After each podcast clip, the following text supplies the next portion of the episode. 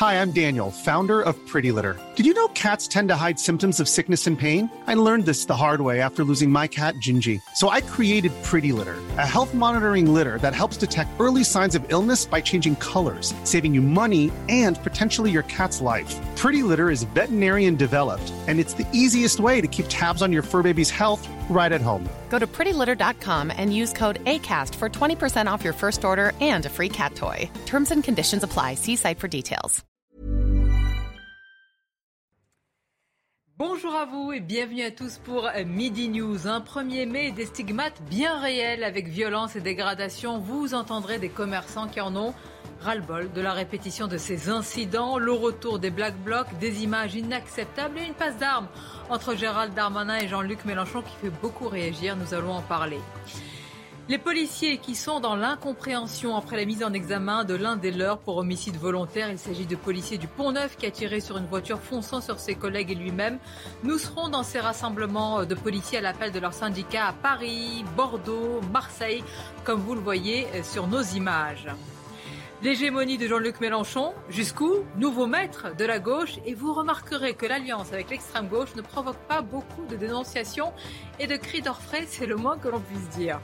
L'Ukraine et l'armement de plus en plus important livré. Les États-Unis ont mis, écoutez bien, 20 milliards de dollars d'armes. L'Amérique veut-elle défaire l'armée de Poutine et pas uniquement soutenir les Ukrainiens? Nous en parlerons. Voilà donc pour un programme bien dense ce midi. Mais tout d'abord, c'est le journal. Il vous est présenté aujourd'hui par Elliot Deval. Bonjour à vous, cher Elliot. Bonjour, chère Sonia. Ravi de vous retrouver. Bonjour à toutes et à tous. À la une, ce lundi, la police se rassemble dans les principales villes de France. Vous l'avez dit dans votre sommaire, en soutien aux gardiens de la paix mis en examen pour euh, homicide volontaire après la mort de deux individus suite à un refus d'obtempérer sur le Pont Neuf le soir du second tour de la présidentielle. Mathieu Rio, vous êtes sur place pour euh, CNews à Paris. Que se passe-t-il autour de vous Quelles sont les, raisons euh, de la colère des policiers? Eh bien écoutez Elliot, vous voyez, nous sommes au cœur euh, du cortège ici. Les euh, policiers qui sont de plus en plus nombreux à se rassembler ici au place Saint-Michel. Vous voyez bien les bannières des différents syndicats qui ont appelé à la mobilisation, à savoir UNSA Police et Alliance. Ici, vous nous demandez quelle est leur cause de, leur colère. Eh bien, c'est très simple. D'abord, ils veulent soutenir leur collègue qui a été mise en examen pour homicide volontaire. Et leur colère, eh bien, c'est sur cette décision de justice. Ils contestent non pas la mise en examen, mais bien la qualification des faits, celle d'homicide volontaire, celle qui s'apparente donc à un meurtre. Et on se trouve ici eh bien, très proche du Pont Neuf. C'est là où s'est passé le drame le 24 avril dernier. Donc vous imaginez ici le lieu est très euh, symbolique. Rappelons que l'enquête est en cours et donc que les investigations eh bien, permettront de savoir si le geste du policier à l'origine eh était euh, proportionné et nécessaire. Merci Mathieu, merci à Thibault Marcheteau qui vous accompagne. Dans l'actualité également, la consternation au lendemain de la manifestation du 1er mai à Paris gâchée par l'ultra-gauche. Vitrines détruites, magasins pillés, policiers et pompiers agressés, huit blessés du côté des forces de l'ordre au total et 52 interpellations dans la capitale? Gérald Darmanin, le ministre de l'Intérieur, a dénoncé des violences inacceptables. La politique à présent dans la course aux législatives, la gauche se met en ordre de marche autour de Jean-Luc Mélenchon. Le PS et la France insoumise reprennent les négociations ce lundi, tandis qu'un accord a été trouvé entre Europe Écologie Les Verts et les Insoumis. On va d'ailleurs écouter la députée européenne LFI Manon il ne faut pas faire semblant. Vous savez, pour euh, être d'accord, il ne faut pas feindre un accord, il ne faut pas faire semblant. Il faut que l'accord soit complet et qu'on puisse défendre ensemble un projet commun qui peut transformer la vie des gens. Donc euh, euh, on ne vous annoncera pas un accord complet, quadrilatéral ou avec cinq parties prenantes si on n'est pas d'accord sur tout et qu'on n'a pas calé une majorité de choses. Évidemment, des détails pourront encore être calés, mais voilà, rassurez-vous, j'espère, la fumée blanche va venir très vite. Direction l'Ukraine à présent, c'est la fin d'un calvaire pour une centaine de civils, tous évacués de Mariupol au sud-est de l'Ukraine. Ils étaient tous piégés dans l'usine d'Azovstal avec des militaires ukrainiens. Les explications sont signées euh, Sibylle Delettre et Mathilde Moreau. Pour ces civils, c'est la fin de plusieurs semaines d'angoisse. Ils ont été évacués de l'usine Azovstal de Mariupol par des bus affrétés par les Russes. Ça fait deux mois qu'on attendait ça. Ces rescapés se retrouvent ici à 30 km à l'est de la ville, dans une zone tenue par les séparatistes russes. Dans ces camps installés spécialement, ils reçoivent de la nourriture et des soins, un quasi-miracle pour cette mère de famille. Je n'arrive pas à y croire. Deux mois d'obscurité. Quand nous étions dans le bus d'évacuation, j'ai dit à mon mari, ne devrions-nous pas faire attention quand nous utilisons une lampe de poche? Nous n'avons pas vu la lumière du soleil. Nous avions peur. Pendant plusieurs heures, les civils ont été extraits un par un des sous-sols de l'usine Azovstal, dernière poche de résistance ukrainienne à Mariupol. Une opération menée en coordination entre l'Ukraine, la Russie et la Croix-Rouge internationale. Aujourd'hui, pour la première fois depuis le début de la guerre, un corridor humanitaire vital a commencé à fonctionner. Plus d'une centaine de civils ont déjà été évacués, des femmes, des enfants qui ont fui les combats à l'usine Azovstal. Certains civils ont fait le choix de rester dans le Donbass. D'autres ont choisi de repartir vers des zones contrôlées par l'Ukraine, à Zaporizhia notamment, où les premiers véhicules arrivent. Enfin, l'économie, l'inflation bénéficie au vol low cost en avion. Les prix n'ont pas augmenté et c'est la ruée donc euh, sur les vols. On en parle avec Eric euh, de Ritmaten.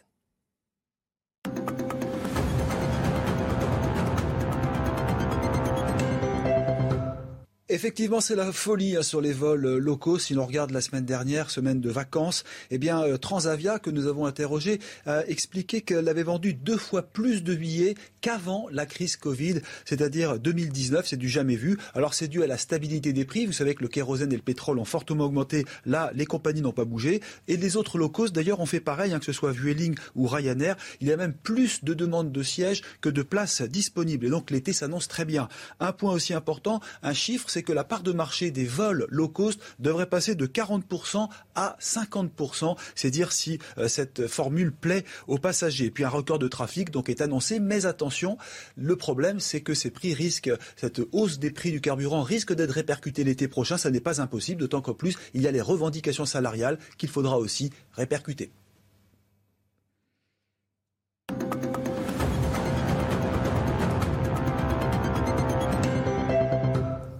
Midi News, vos débats avec euh, eh bien, les invités autour de cette table que je vais saluer, remercier d'être là. Jean-Louis Burga, journaliste, bonjour à vous.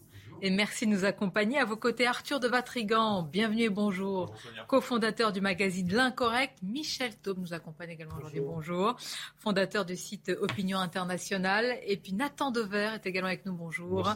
Qui est agrégé de philosophie, éditeur de la revue La Règle du jeu. Alors messieurs, ce midi, je voudrais vraiment démarrer cette émission en parlant des commerçants, des commerçants qui, en arrivant ce matin pour travailler, ont retrouvé leur devanture dégradée, voire saccagée, des commerçants qui ont tout subi véritablement depuis quelques années maintenant, avec à la fois les manifestations contre la loi travail, ça remonte déjà au quinquennat de François Hollande, évidemment euh, les gilets jaunes, bref, ils trinquent.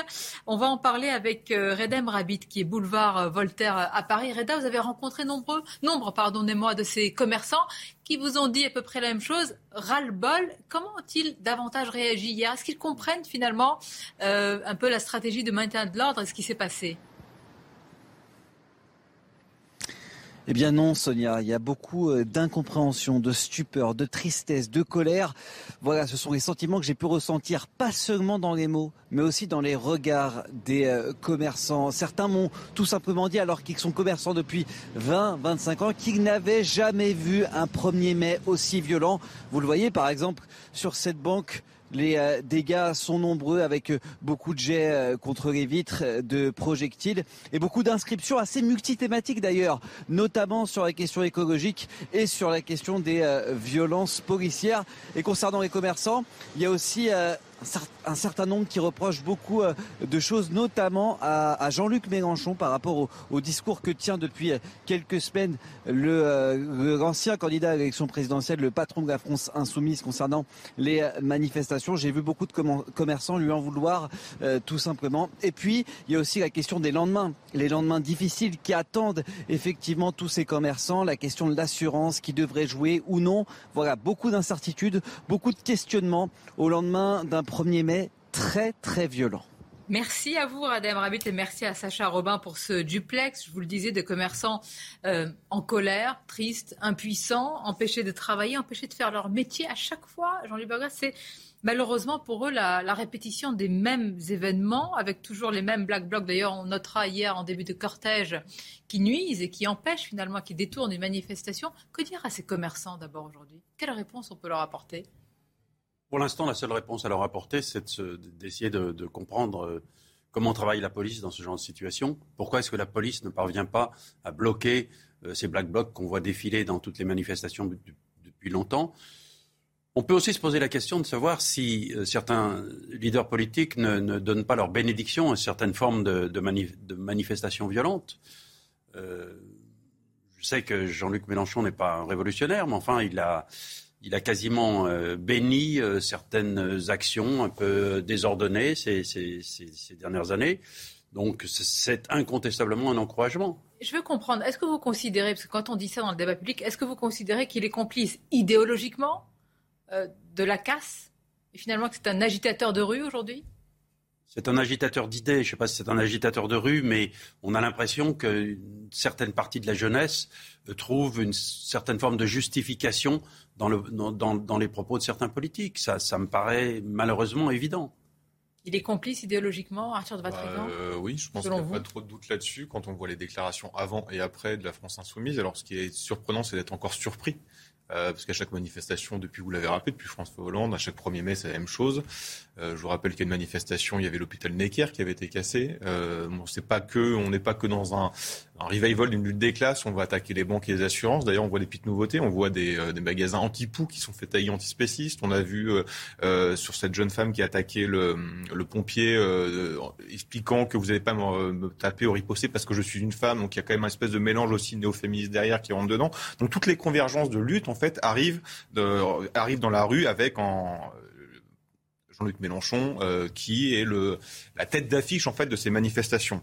Et euh, mais ce qui est dingue, c'est qu'on a une légitimation en fait de ces violences. Euh, on a une, une légitimation du fait de l'inexistence de riposte juridique. Alors, c'est très compliqué de dissoudre des mouvements qui juridiquement n'existent pas, mais quand quelques-uns existent, notamment régionalement ou localement, bah, la riposte est beaucoup moins rapide que pour d'autres organisations que Gérald Darmanin a dissoutes, par exemple Génération Identitaire il y a médiatiquement, ce que Alain Finkielkraut appelle les journaux de la vigilance, bah, ils font preuve d'une mansuétude assez hallucinante, euh, comme si même parfois ils, ils, ils, rendaient responsables de leurs actes ceux qui les subissent. Vous voulez dire qu'on est en train de s'habituer à ce qui est en train de se on passer On s'habitue et on légitime. Et, Jean-Luc Mélenchon euh, rappelé, euh, a expliqué aujourd'hui que la, la faute était du préfet de police il a dit c'est la faute du préfet de police s'il y a ça parce qu'ils n'ont pas suffisamment encadré. Lui-même qui dit euh, qu'il faut que les, faut que les policiers arrêtent de riposter, dit aujourd'hui ils n'ont pas suffisamment riposté, pas suffisamment encadré. Et Clémentine Autain, rappelez-vous, il y a quelques jours, avait dit si le résultat aux législatives euh, ne nous convient pas, il faudra continuer dans la rue. Donc vous avez quand même un ensemble euh, politique, médiatique, juridique, judiciaire qui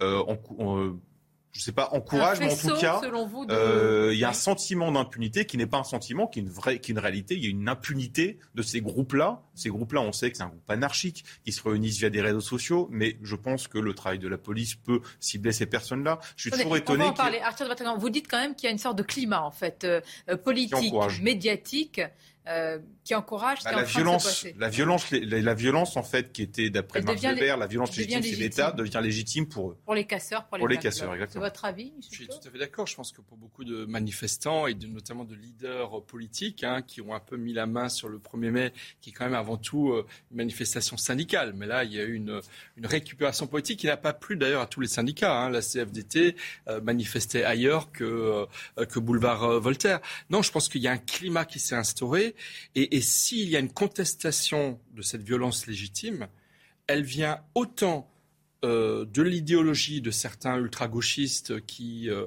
bah, s'en prennent à la police euh, par principe, j'ai envie de dire, mais aussi la mensuétude ou de l'incompétence, ça c'est selon les analyses, des autorités publiques. Euh, de l'État et de la mairie de Paris Parce que la première question que vous avez posée, qu'est-ce qu'on fait pour les commerçants qui ont été euh, vandalisés hier? Moi, j'espère que dès ce matin, les services de l'État, les services de la mairie de Paris, les services consulaires, Chambre de commerce et d'industrie de Paris. J'espère qu'ils sont allés au devant de ces pauvres commerçants, parce que c'est pas que des grandes chaînes, il y a aussi des petits commerçants qui ont été vandalisés pour leur proposer de, l'aide. Et, ce qui est le pire, et ce qui est le pire, c'est que dès absolument, mais ce qui est le pire, c'est que dès jeudi, on a annoncé la présence de Black Blocs. dès jeudi. Donc, donc ça veut dire que l'État, on aurait pu l'annoncer même, euh, évidemment. Dire, euh, oui, mais ils n'ont pas eu deux mois pour oui, le mais mai, hein, ils s'étaient un peu repliés depuis quelques mois, et là, ils ont annoncé leur retour. Donc on savait, la police savait qu'il y aurait des black blocs. Et même si je suis conscient que c'est difficile de gérer ce genre de, euh, de phénomène, c'est quand même dans les compétences de la police d'arriver à le faire. Donc, si vous voulez, c'est à la fois une idéologie qui conteste, à force de parler de violence policière. Idéologie et, un maintien de l'ordre que vous interrogez. Mais bah, pardonnez-moi, sur le maintien de l'ordre, bah, l'ordre, c'est en amont des ordres qui sont donnés. Donc, quand vous demandez aux policiers d'agir ainsi, vous agissez. Quand vous leur demandez de ne pas agir parce que. Il y a des représentants syndicaux de la police qui disent que les ordres euh, n'ont pas été assez fermes et assez anticipés, euh, justement par preuve de soi-disant bavure. Vous savez, à partir du moment où un policier donne un ordre de dispersion, toute personne qui n'obtempère pas se met en violation de la loi. Et moi, ce que j'espère, c'est que les 51 personnes qui ont été mises en garde à vue, alors il va falloir voir au cas par cas, mais enfin, j'espère que la justice va suivre aussi. Parce que, parce que, si vous voulez, la, chaîne euh, de fermeté à laquelle tous les citoyens ont droit pour protéger leurs biens et leurs personnes, elle concerne le préfet, elle concerne la police, elle concerne aussi la justice en cas d'arrestation et elle concerne le suivi des commerçants qui ont été vandalisés. Et on va faire réagir tout le monde en attente de verre tout d'abord. Évidemment, on l'a tous vu, elle a provoqué beaucoup d'indignation, de, colère euh, sur les réseaux sociaux qui ne sont qu'évidemment, euh, j'allais dire, euh, ça agrandit, ça grossit, c'est la focale sur tout ce que pensent les Français. Regardez ce pompier agressé, bousculé, vous l'avez rappelé, par, par une femme. Thank.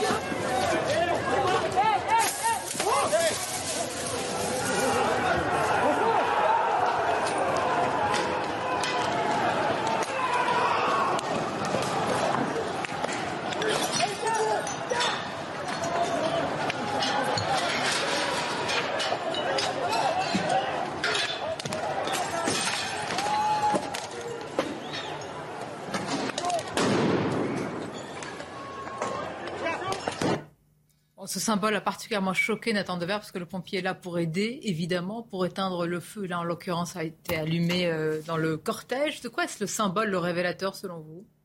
Écoutez, alors, premièrement, ces, ces violences, euh, elles, sont, elles sont condamnables, tant sur un plan moral, par exemple, là, euh, attaquer des pompiers, euh, hier, des représentants de pompiers expliquaient que les flammes auraient pu engendrer, se répandre, créer un incendie dans un immeuble, donc sur un plan moral. Sur un plan politique, elles invisibilisent une marche avec des revendications, etc. Et même sur un plan euh, stratégique, elles sont contre-productives. En revanche, me semble-t-il, il ne faut pas se contenter de les, condamner, mais il faut essayer aussi de comprendre ce qui engendre de telles, violences. Et en l'occurrence, les, Black Blocs, ce sont des, gens qui adhèrent à une certaine doctrine, une doctrine diffuse qui peut être théorisée de telle ou telle manière, mais qui a plusieurs points. Qui a, par exemple, un premier point qui est la remise en cause de la notion de manifestation syndicale. C'est-à-dire que pour eux, les manicas servent moins à exprimer ou à permettre aux individus d'exprimer des revendications qu'à domestiquer tout cela et empêcher la manifestation d'avoir des effets politiques. Donc ils pensent que c'est en cassant qu'on obtient gain de cause.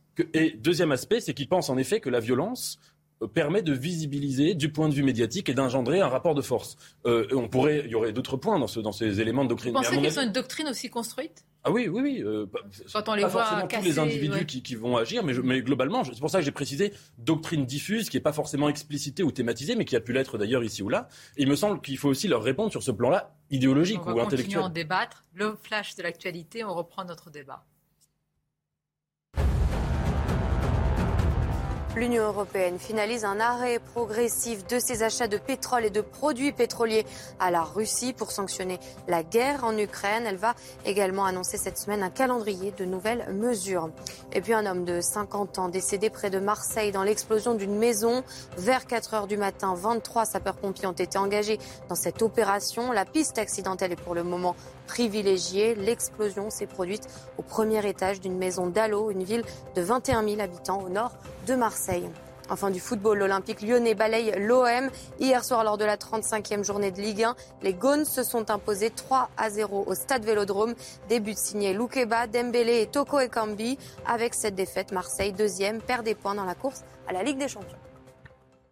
Merci Audrey pour ce rappel de l'actualité. On en revient à notre débat, je vous le disais, dégradation, saccage, casse. Alors euh, chacun de vous a expliqué selon lui euh, d'où vient, est-ce qu'il y a un débat idéologique qui nourrit euh, cette violence? La question se pose aussi sur le maintien de l'ordre. Regardez ce qu'en pensent les commerçants. Tout cela est résumé par Sybille Delettre. Les trottoirs ont été dégagés, mais les magasins du boulevard Voltaire à Paris gardent encore les stigmates des violences d'hier. Dans cette agence bancaire, la vitrine a été brisée et les murs tagués d'inscriptions anti-police mais aussi anti-système. Cette agence immobilière a, elle, été totalement saccagée. Face à ces dégradations, les riverains sont dépités. Ça me rend triste, surtout. Parce que ça ne devrait pas se faire des choses comme ça. Voilà. Ça sert à quoi? Ça a servi à quoi tout ça? À rien du tout. Franchement, moi je suis, euh, je suis écœurée. Principalement visée par les casseurs, les banques, agences immobilières ou encore les assurances, cette agence d'intérim ne pourra pas ouvrir aujourd'hui. Bah, il y a une fille qui ne va pas travailler aujourd'hui. Elle va rester à la maison. Voilà. Donc elle va perdre du salaire. Pour beaucoup de commerçants du quartier, c'est la première fois que les magasins sont saccagés de cette manière. Pendant ce temps-là, le commerce ne peut pas fonctionner, euh, ça crée des frais. Les assurances vont pas être rapides pour rembourser naturellement parce que bah, ils ont plein de dossiers à traiter.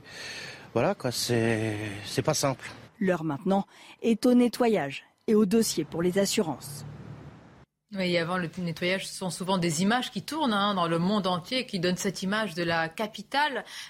Très concrètement, vraiment, est-ce qu'il faut s'habituer? Le mot, il est, il est terrible, s'habituer à de telles dégradations.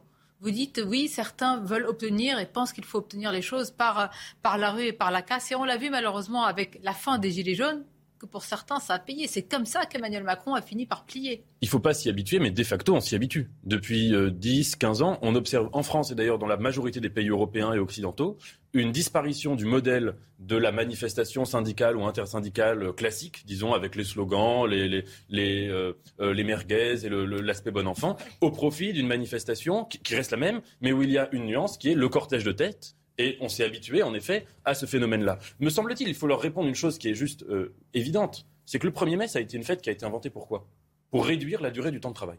Hein. Et que là, de facto, leurs leur violences vont avoir comme conséquence d'augmenter la durée du temps de travail d'un certain nombre d'individus qui vont devoir réparer, les commerçants qui vont devoir constituer des dossiers d'assurance, etc., etc. Donc euh, c'est totalement contradictoire avec l'esprit même de la fête euh, des travailleurs qui est celle du 1er mai. Vous voyez les inscriptions à CAB, évidemment, donc euh, dirigées contre la police. Bon, ça, à la limite, maintenant, vous les voyez malheureusement fleurir euh, sur plusieurs murs, à la fois de la capitale et dans d'autres villes. Jean-Luc je pose l'action de nouveau du maintien de l'ordre. Évidemment, le maintien de l'ordre, c'est l'ordre qui sont donnés aux, policiers, mais on pensait qu'il avait été euh, mis à plat, qu'il avait été travaillé, qu'il avait été adapté. Il a été mis à plat, il a été travaillé. Un nouveau préfet de, police a été nommé à Paris. Très contesté par certains. Contesté par certains, mais qui a des manières fermes, si je peux dire.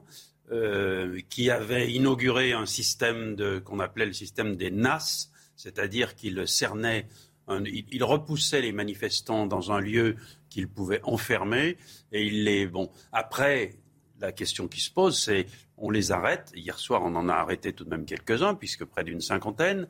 Qu'est-ce qu'on en fait après? Si ces gens, euh, le lendemain, retrouvent la rue et le bonheur de vivre comme tout le monde. On, les connaît. Je veux dire, quand ils sont en tête de cortège, quand ils viennent de certains pays, enfin, je veux dire, c'est une centaine, de cent. Vraiment, je ne le dis pas, ça peut paraître facile depuis un plateau de télévision, mais il est impossible que depuis quelques années, on ne les ait pas au minimum identifiés. Ça se renouvelle, d'une part, ça se renouvelle et vous allez me traiter d'ancien combattant, mais j'ai vécu la plus grande casse de Paris il y a une cinquantaine d'années, c'était mai 68. J'étais au milieu de ces manifestations. Qu'est-ce qu'il y avait à ma droite ou à ma gauche? Et, moi-même, j'en faisais partie. Il y avait soit des, jeunes qui voulaient changer la société et on pensait qu'en cassant, on allait provoquer un changement de la société, on y croyait, et il y avait aussi, bien entendu, ce qu'on peut trouver dans une partie des black box aujourd'hui, des, une sorte de désœuvrement qui amène à, de la casse pour, pour, pour, le plaisir de la casse. Je pense qu'il y en a aujourd'hui qui font partie de ces manifestations et qui, sont, et qui doivent être sanctionnés parce que c'est comme ça qu'ils comprendront qu'il faut s'arrêter.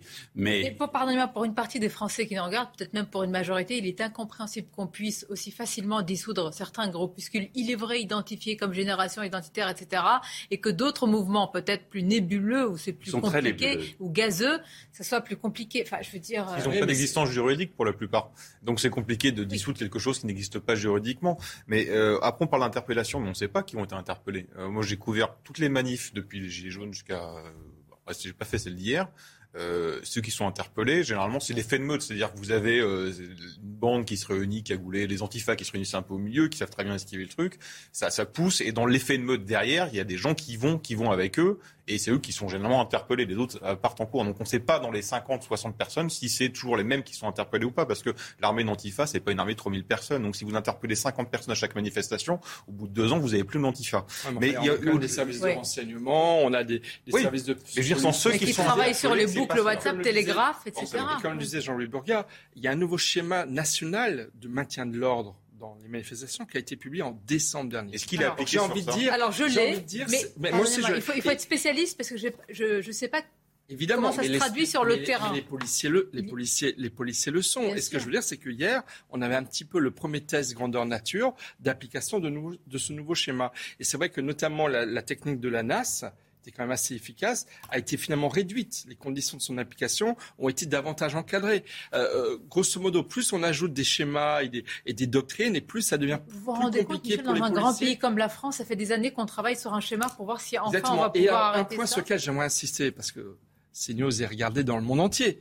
Euh, on est le seul pays d'Europe occidentale, on est le seul pays d'Europe occidentale, on a cette spécificité de contestation de, euh, des ordres de la police, et je ne parle même pas des ambulanciers et, des, et, des, pompiers, qui puissent être ainsi contestés par des, par des citoyens. Ça n'existe pas ailleurs. Il y a une spécificité. Regardez ce qui s'est passé à Hong Kong. Moi, ça m'a tout de même pas mal étonné. C'était une révolution démocratique. C'était quand même pas les mêmes enjeux. Et ils ont manifesté pacifiquement. avec d'autres motivations. avec d'autres motivations et pendant des mois, voire des années, de façon totalement passive. Honnêtement, je pense, je, non, je pense qu'il y a une spécificité française de ne pas savoir ou de ne pas oser peut-être pour des raisons idéologiques, euh, affronter des personnes violentes. Notamment les Gilets jaunes, ils ont osé, hein, la main était lourde aussi. Je me pose la question, combien va-t-il y avoir, par exemple, de comparutions immédiates dans la foulée des gardes à vue d'hier? On est lundi. De poids, de mesure? Dans, les, dans les 24 heures ou 48 heures, combien va-t-il y avoir de comparutions bah, immédiates des 50 personnes? S'il n'y en a pas, ça va être aussi un signe envoyé à tous ces black blocs pour leur dire ah bah écoutez on peut y aller euh, c'est l'impunité totale donc c'est voilà c'est un tout c'est une chaîne pénale globale qui, qui malheureusement dans notre pays ne fonctionne pas à force de complaisance ou de Vous avez raison, il faut, suivre la chaîne pénale 50 interpellations des messages hier sur les réseaux sociaux du ministre de l'Intérieur de fermeté. On en a eu vraiment, euh, ils ont émaillé tout le quinquennat. Et ce matin, des commerçants aux vitrines brisées, saccagées, une image de la capitale qui tourne dans le monde entier au moment où les touristes reviennent. Donc par rapport aux autres pays, on part toujours perdant sur les implications sont énormes à chaque fois pour une poignée, une centaine, 200 maximum, là, qui étaient en tête de cortège. Hein. Je sais pas, vous l'avez vu hier, en, tête, de, cortège. Et on dit, on parlait d'habitude, mais regardez, alors là, ce n'est pas le cas, mais dans beaucoup de manifestations, les, euh, les boutiques, les enseignes euh, prennent les devants en se barricadant eux-mêmes et notamment pendant toute la période des Gilets jaunes, à chaque fois, ils se barricadent. Et donc, la question, c'est, euh, un, si la protection, si l'État n'arrive plus à garantir la protection, imaginez que les, les commerçants commencent à riposter eux-mêmes qu'est-ce qui va se passer? Parce qu'ils peuvent riposter. Quelqu'un qui rentre chez eux, qui veut taper, ils peuvent riposter. On ne sait pas ce qui peut se passer. Ensuite, il y a quelque chose qui est assez euh, simple, quoi, simple, qui existe à chaque fois. C'est que le principe, c'est de provoquer les forces de l'ordre. Euh, devant des caméras. D'ailleurs, on retrouve toujours les mêmes journalistes, youtubeurs qui sont toujours là au bon endroit, étonnamment. Et le but, c'est de provoquer une réaction vive et de se derrière se porter comme une victime en fait de la réaction des forces de l'ordre. Si C'est-à-dire que les journalistes youtubeurs sont prévenus de l'endroit où euh, il va y avoir la Ils sont toujours au même endroit. Euh, quand vous n'êtes pas prévenus, il faut chercher, euh, il faut les repérer parce que c'est des, des, petites milices qui sont ultra mobiles et, vous, les premières images qui sortent sur les réseaux sociaux généralement, c'est regardez des violences policières. Et comme vous avez, on, reparlera peut-être du, du, pont neuf après, mais vous avez quand même une, une présomption de culpabilité sur la police à chaque fois en France, ce qui fait que même si les ordres sont donnés, c'est quand même très compliqué dans la riposte, sachant que tout est fait pour les provoquer, tout est fait pour filmer derrière et diffuser au plus rapidement ou en direct ces images-là. Donc, il y a une stratégie de la provocation savamment ah, huilée, bah, préparée. C'est une véritable machine face à un maintien de l'ordre qui reste bah, toujours un peu flottant. Le principe, c'est de, se justifier cette violence-là, en fait. Et puis, il y a autre chose. Alors, on sait que quand, quand certains black blocs se font arrêter par la police ou quand certains témoignent sous anonymat dans les médias, on sait que sociologiquement, c'est un profil extrêmement divers. Il y a des gens de toutes les classes sociales, de tous les âges, de tous les métiers, etc. Mais en tout cas, pour ma part, je trouve que leurs euh, réflexes intellectuels, leurs réflexes existentiels sont des réflexes de bourgeois. C'est-à-dire que l'attitude qui consiste à venir s'aborder des marches, des manifestations, où il y a des dizaines de milliers de gens qui viennent avec des revendications euh, sociales qui pour eux sont vitales. C'est-à-dire mmh. qu'aujourd'hui, là, dans quelques années, va se jouer, ou quelques mois, la réforme de la retraite. Euh, euh, pour, pour, les Français et pour les Français qui marchaient dans la rue hier, ce sont des questions vitales. Ce ne sont pas des questions sur lesquelles on joue le dimanche en, en cassant des vitrines. Ils jouent leur vie là-dessus.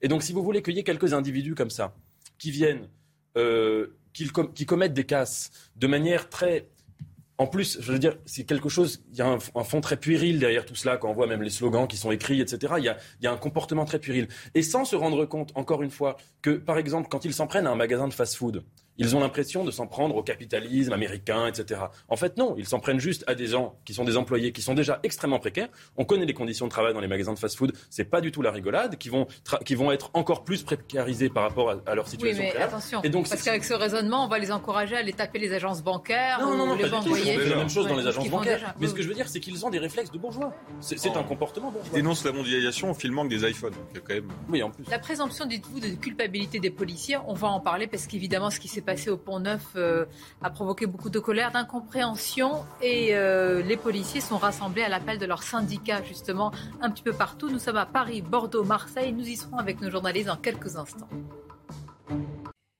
Midi News, la suite, vos débats et les policiers qui sont dans l'incompréhension après la mise en examen de l'un des leurs pour homicide volontaire. Il s'agit du policier du Pont Neuf qui a tiré sur une voiture fonçant sur ses collègues et lui-même.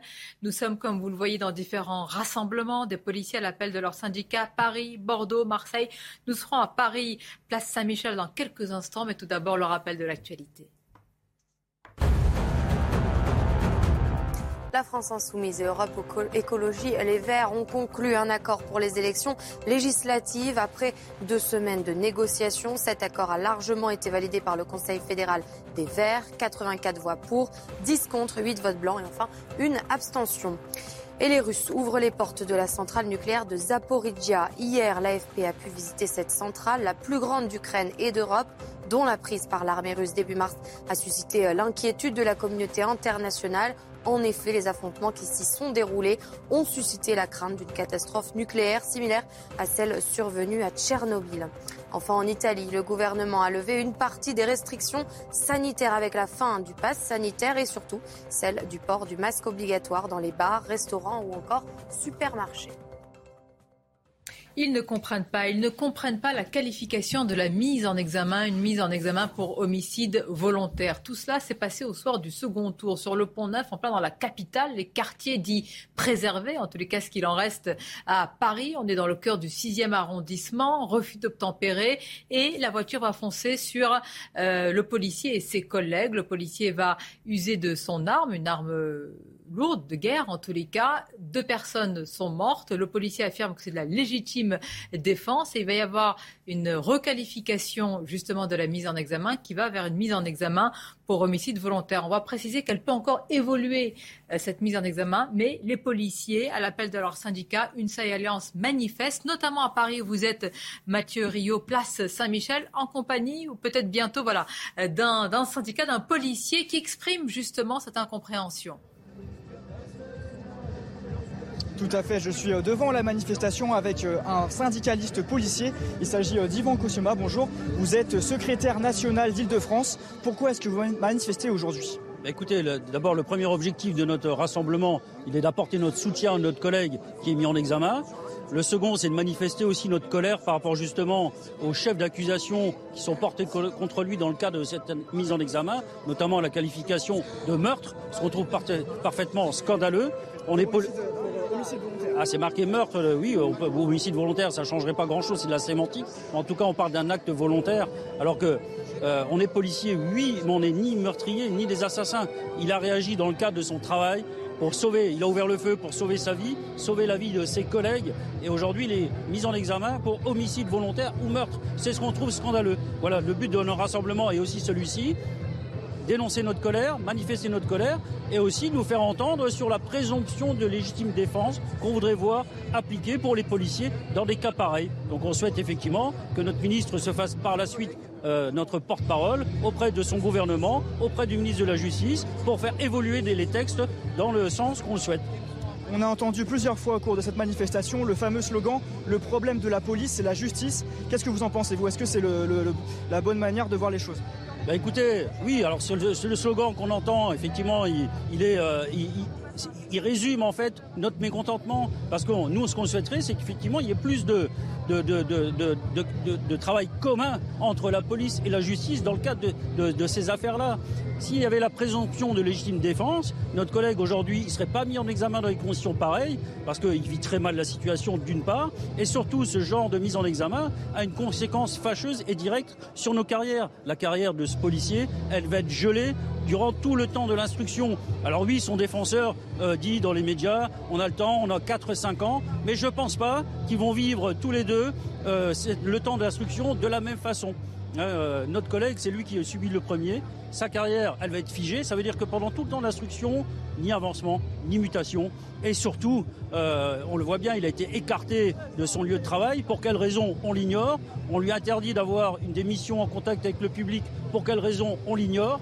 Voilà, si on avait plus de collaboration, je dirais, entre la justice et la police, on aurait réponse à toutes ces questions. Cette mise en examen de, au chef d'homicide volontaire ou de meurtre, ça a stupéfait tout le monde, pas seulement les syndicats, mais ça a stupéfait aussi euh, la hiérarchie policière. Personne ne comprend. De mémoire de policiers, on n'a pas eu un seul collègue qui a été mis en examen pour meurtre. Voilà, moi je m'en souviens pas en tout cas. C'est ce qui nous scandalise aujourd'hui. Merci beaucoup. Voilà, vous avez entendu euh, les revendications de ce syndicaliste. Des manifestations comme celle-ci, il y en a plusieurs dans les autres grandes villes de France, à l'appel donc du syndicat de police Alliance et UNSA. Merci euh, Mathieu, avec euh, également cette phrase choc hein, qui avait été déjà prononcée il y a quelques mois lors d'un rassemblement euh, des policiers à la tribune. Un syndicat de police avait dit le problème de la police et la justice. On va y revenir. On remercie également Florian Pau pour ce duplex. Et je voudrais qu'on rappelle quand même les faits, le contexte de ce qui s'est passé Pont Neuf ce soir-là. Tout cela est résumé par Marie Aubazac. Une mobilisation pour dénoncer une décision inadmissible. Le syndicat de police Alliance rejoint par l'UNSA appellent à un rassemblement ce midi devant le tribunal de Paris pour soutenir leurs collègues mis en examen pour homicide volontaire la lessiveuse judiciaire est en train de se euh, mettre en route pour lui. Nous, on espère évidemment que euh, la, lumière sera faite sur les circonstances précises de cette intervention et que l'application de la loi relative à la sécurité publique sur l'usage des armes concernant les policiers lorsque on leur fonce dessus avec un véhicule soit bien évidemment retenue. Les policiers estiment que le gardien de la paix a agi dans le cadre légal. Ils jugent sa mise en examen pour homicide volontaire injustifié. Mais cette qualification juridique peut évoluer au cours de l'instruction. C'est ce que rappelle le syndicat SGP Police, qui ne participera pas au rassemblement. Je suis flic, hein, donc je ne combats pas le système judiciaire, euh, clairement. Euh, donc, euh, donc non, je vais pas. enfin, au, titre d'une TGP Police, on ne va pas y participer. On soutient évidemment notre collègue. On espère évidemment que la légitime défense sera retenue. En tout cas, on le souhaite fortement. Maintenant, nous, moi, j'ai pas d'éléments. Et encore une fois, je suis pas magistrat. L'enquête se poursuit. Elle va devoir déterminer si la riposte de l'agent qui a ouvert le feu était nécessaire et proportionnelle à la gravité des faits. J'ai eu plusieurs policiers, je les ai appelés ce matin pour savoir comment, au-delà de, la colère, etc., vraiment ce qu'ils ressentent. Ils m'ont dit, mais le problème, c'est que si ça se répète, eh bien, nos collègues vont hésiter avant justement de sortir une arme quand une voiture fonce aussi sur leurs camarades, ou alors pour protéger des citoyens dans une situation qui peut être encore, euh, dire, elle est grave, celle-ci, hein, dans une situation même de, de scène terroriste. Donc, est-ce qu'on les inhibe pas? Ils inhibent pas encore plus D'abord, la première chose que je dois dire, c'est que la pause démocratique à constituer l'élection présidentielle, elle est bien terminée. D'abord, pendant plusieurs semaines, voire plusieurs mois, il y a eu d'autres exactions contre la police. Il y a eu d'autres faits, euh, et vous en avez souvent parlé, des violences urbaines euh, sur des ambulances, sur des policiers. Il y en a eu, mais il n'y avait pas la même attention. Donc là, on voit bien, entre ce qui s'est passé hier, 1er mai, et euh, cette manifestation aujourd'hui, j'ai envie de dire, c'est le coup d'envoi d'un nouveau climat social dont on sentait bien que la personne qui sortirait vainqueur de l'élection présidentielle allait devoir l'affronter de façon très très dure dans les mois qui viennent. Sauf que c'est pas dans les mois, c'est dans les jours qui suivent l'élection présidentielle. Ça, c'est la première chose. La deuxième chose, c'est que moi, je connais pas le dossier, donc je ne veux pas parler de ce fait-là. Mais effectivement, euh, parler, enfin écrire, décider qu'il s'agit d'un homicide volontaire, c'est-à-dire qu'un policier aurait intentionnellement commis un homicide sur une voiture qui euh, allait foncer sur lui, je comprends la colère des policiers. C'est quelque part comme si un juge, c'est un juge qui a pris cette décision, c'est comme si un juge décidé de lui-même que la violence légitime dont la police et, j'ai envie de dire, le dépositaire n'était pas légitime. Donc c'est extrêmement violent comme décision. En fait, c'est violent. et c'est pour cela que ça. et, encore une fois, je ne parle pas de ce fait-là. Je ne sais pas ce qui s'est passé. Bon, mais en revanche, le sens politique de cette décision, il est très fort. Et c'est pour ça que les syndicats là, vous me dites que le juge a pris une décision politique. Bah, à mon avis, c'est très politique de prendre une décision, mais comme, comme, comme il y en a tout le temps. Il n'y a, a, que les juristes pour penser que le droit n'est que juridique. Le droit est très politique. Et cette décision, elle est très politique. Et c'est pour cela qu'elle suscite une colère très forte de la part d'organisations de, syndicales. C'est le point du débat où je voulais en venir. Est-ce que vous êtes d'accord, euh, Jean-Luc Burgois Est-ce que cette décision a une connotation politique et idéologique et montre que certains, je dis bien certains magistrats, estiment bah, que la police, euh, voilà, faut un peu la calmer. Il ne faut pas qu'ils puissent euh, utiliser leurs armes sans qu'il y ait derrière des conséquences, parfois graves, comme une mise en examen pour homicide volontaire.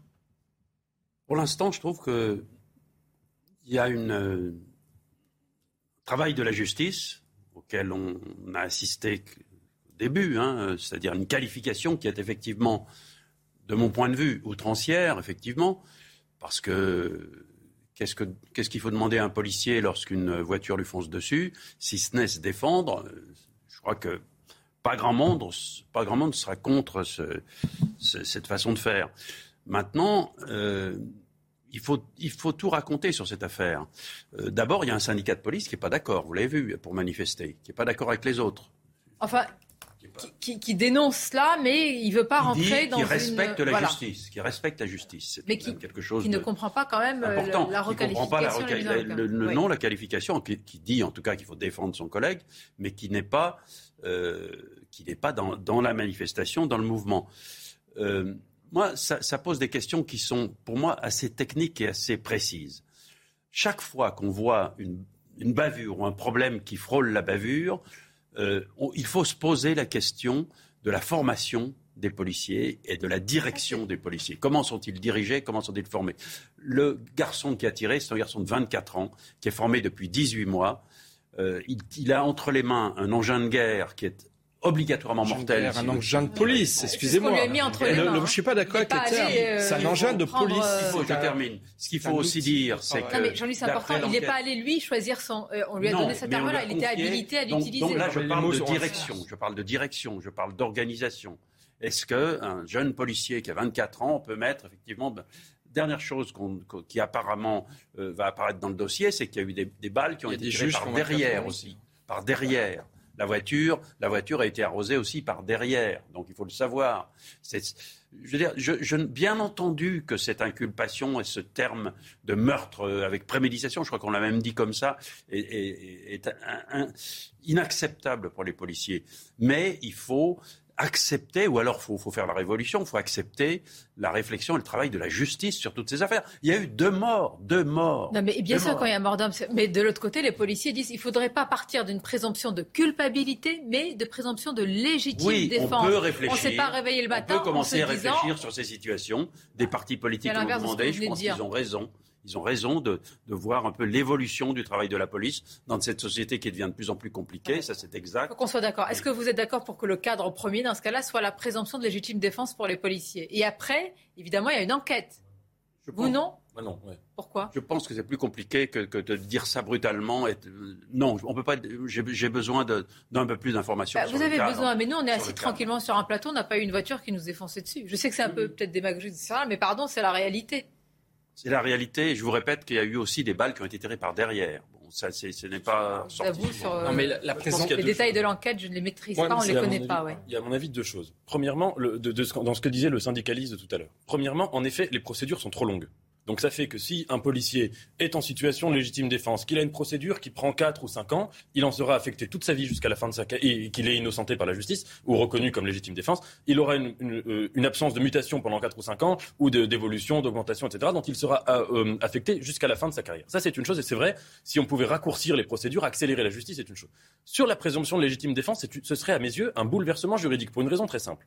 C'est que dans la justice française, il y a la charge de la preuve, c'est-à-dire que dans une, catégorie pénale quelconque, euh, il y a une présomption d'innocence et c'est à la justice de prouver qu'un individu est coupable. C'est comme ça que ça fonctionne. En revanche, la légitime défense, c'est un cas très particulier parce que c'est euh, une catégorie juridique où on autorise Mais les, à les faire quelque policiers chose sont, sont un cas particulier dans la société. Là, c'est pour ça qu'on Oui, bien sûr. cette catégorie-là. Mais, mais la légitime défense, c'est- une, exception du droit. Et donc, étant donné que c'est un cadre, c'est un, un- un phénomène exceptionnel, eh bien, il faut aussi qu'il y ait une procédure exceptionnelle, c'est-à-dire une procédure inversée, où justement la charge de la preuve est inversée. C'est-à-dire qu'on part du principe que l'individu n'est pas en situation de légitime défense, et c'est à lui de le, pro- le- de le prouver. Si on inverse cela, en fait, on banalise la Je légitime défense. comprends ce que vous dites sur l'aspect juridique, mais sortez un instant de cet aspect-là et mettons-nous dans une société quand même malgré tout de plus en plus violente, où certains policiers sont euh, attaqués, où d'autres ont été même, euh, je euh, dans d'atroces circonstances, attaqués dans des conditions et dans des scènes terroristes. Vous maintenez tout cela Ces arguties juridiques, est-ce qu'elles tiennent dans la société d'aujourd'hui Non, mais elles sont importantes. Oui. hein. Mais cet aspect ju- juridique, est-ce qu'il tient dans la société d'aujourd'hui? Bah, à mon avis, il y a plusieurs choses qu'on peut faire et qui peuvent euh, aider les policiers dans ces cas-là. Donc, on a dit raccourcissement des procédures. On pourrait envisager aussi des caméras. Vous savez, parce que le problème, c'est- d'établir la version des faits. C'est-à-dire quand un individu dit moi j'étais en situation de légitime défense et que la procédure peut donner l'impression que non. Il y aurait, me semble-t-il, d'autres manières. Mais toucher à, à la, à la présomption de légitime, enfin faire une présomption de légitime défense, à mon avis, ce serait euh, un bouleversement. Ça, c'est le vrai débat. On va l'engager. Tout d'abord, un rappel de l'actualité et on revient à vous, messieurs. C'est le feuilleton qui passionne les États-Unis, celui du procès qui oppose Johnny Depp et son ex-femme Amber Heard. Il l'attaque pour diffamation après qu'elle l'ait accusé de violence conjugale. Les auditions reprennent aujourd'hui. La semaine dernière, il y a eu de nombreuses révélations sur le quotidien du couple. Et le chancelier allemand Olaf Scholz a été récemment critiqué pour ne pas avoir agi assez vite pour fournir des armements dont l'Ukraine a besoin. Le Parlement allemand a donc adopté une motion appelant le gouvernement à accélérer les livraisons d'armes lourdes à Kiev. Enfin, le niveau de la mer en Nouvelle-Zélande augmente deux fois plus vite que prévu selon une étude publiée aujourd'hui. Les données recueillies le long du littoral du pays ont montré que certaines zones s'enfoncent déjà de 3 à 4 mm par an, accélérant le péril tant redouté. L'actualité en France à midi depuis, euh, bah, depuis maintenant 45 minutes, des rassemblements à Bordeaux, à Marseille, mais aussi à Paris où nous sommes.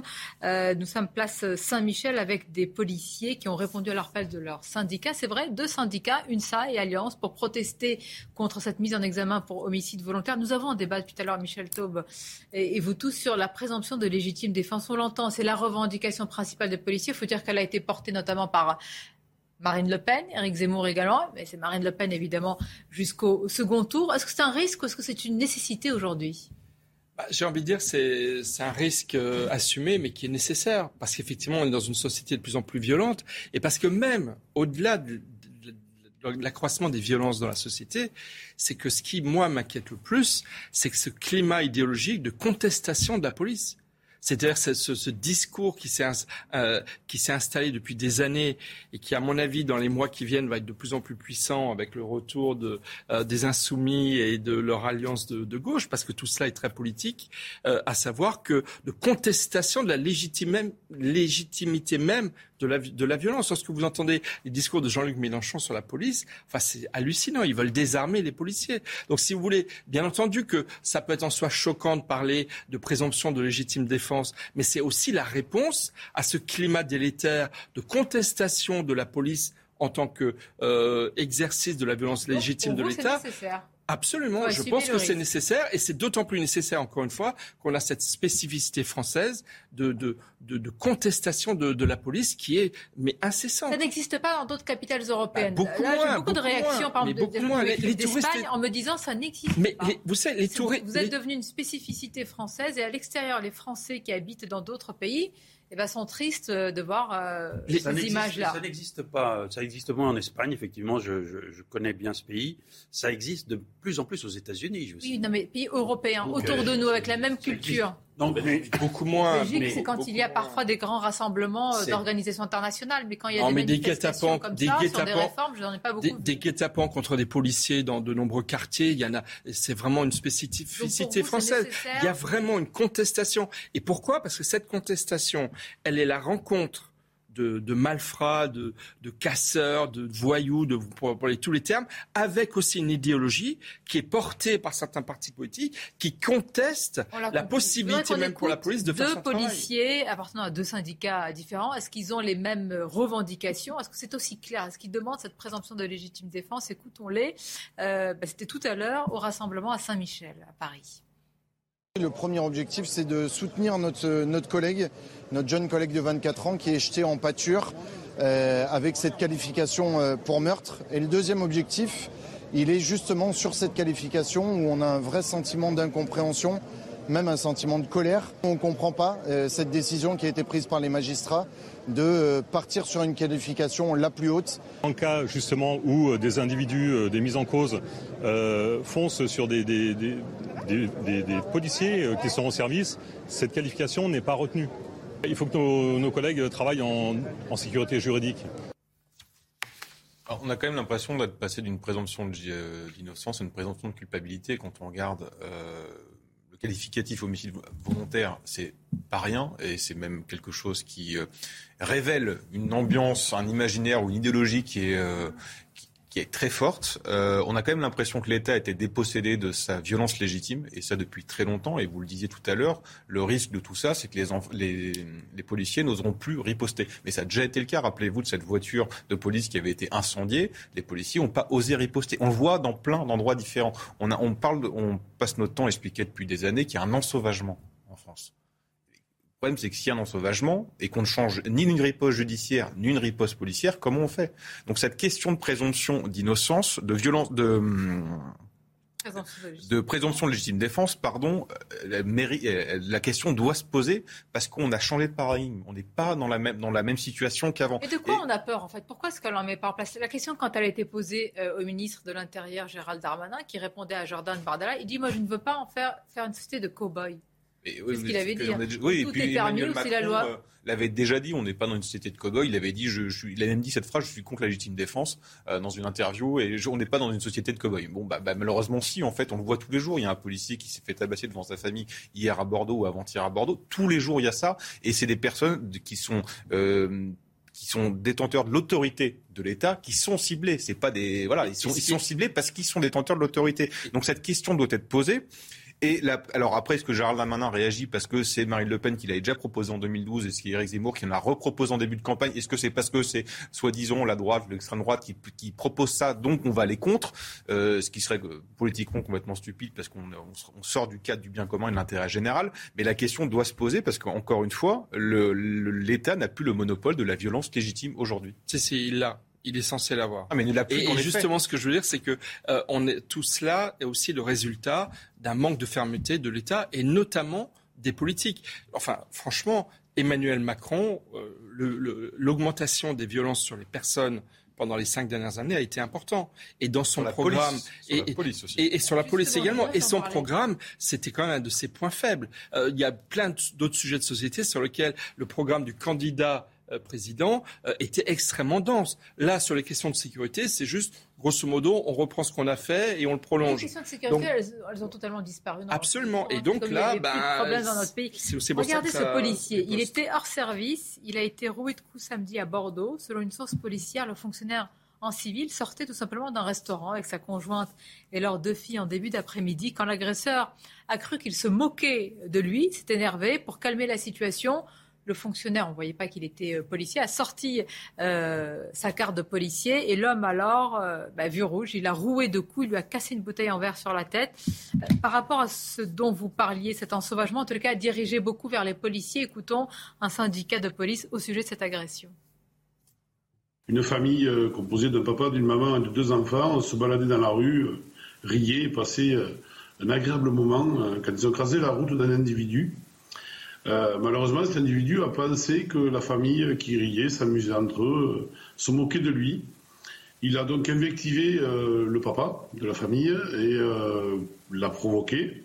le papa donc s'est un peu écarté de sa famille, est allé voir l'individu, s'est rapproché de lui, lui a sorti une carte de police en lui disant écoute voilà arrête maintenant il faut que ça se calme vas-y, tu passes ton chemin et moi je continue, je suis avec ma famille. euh.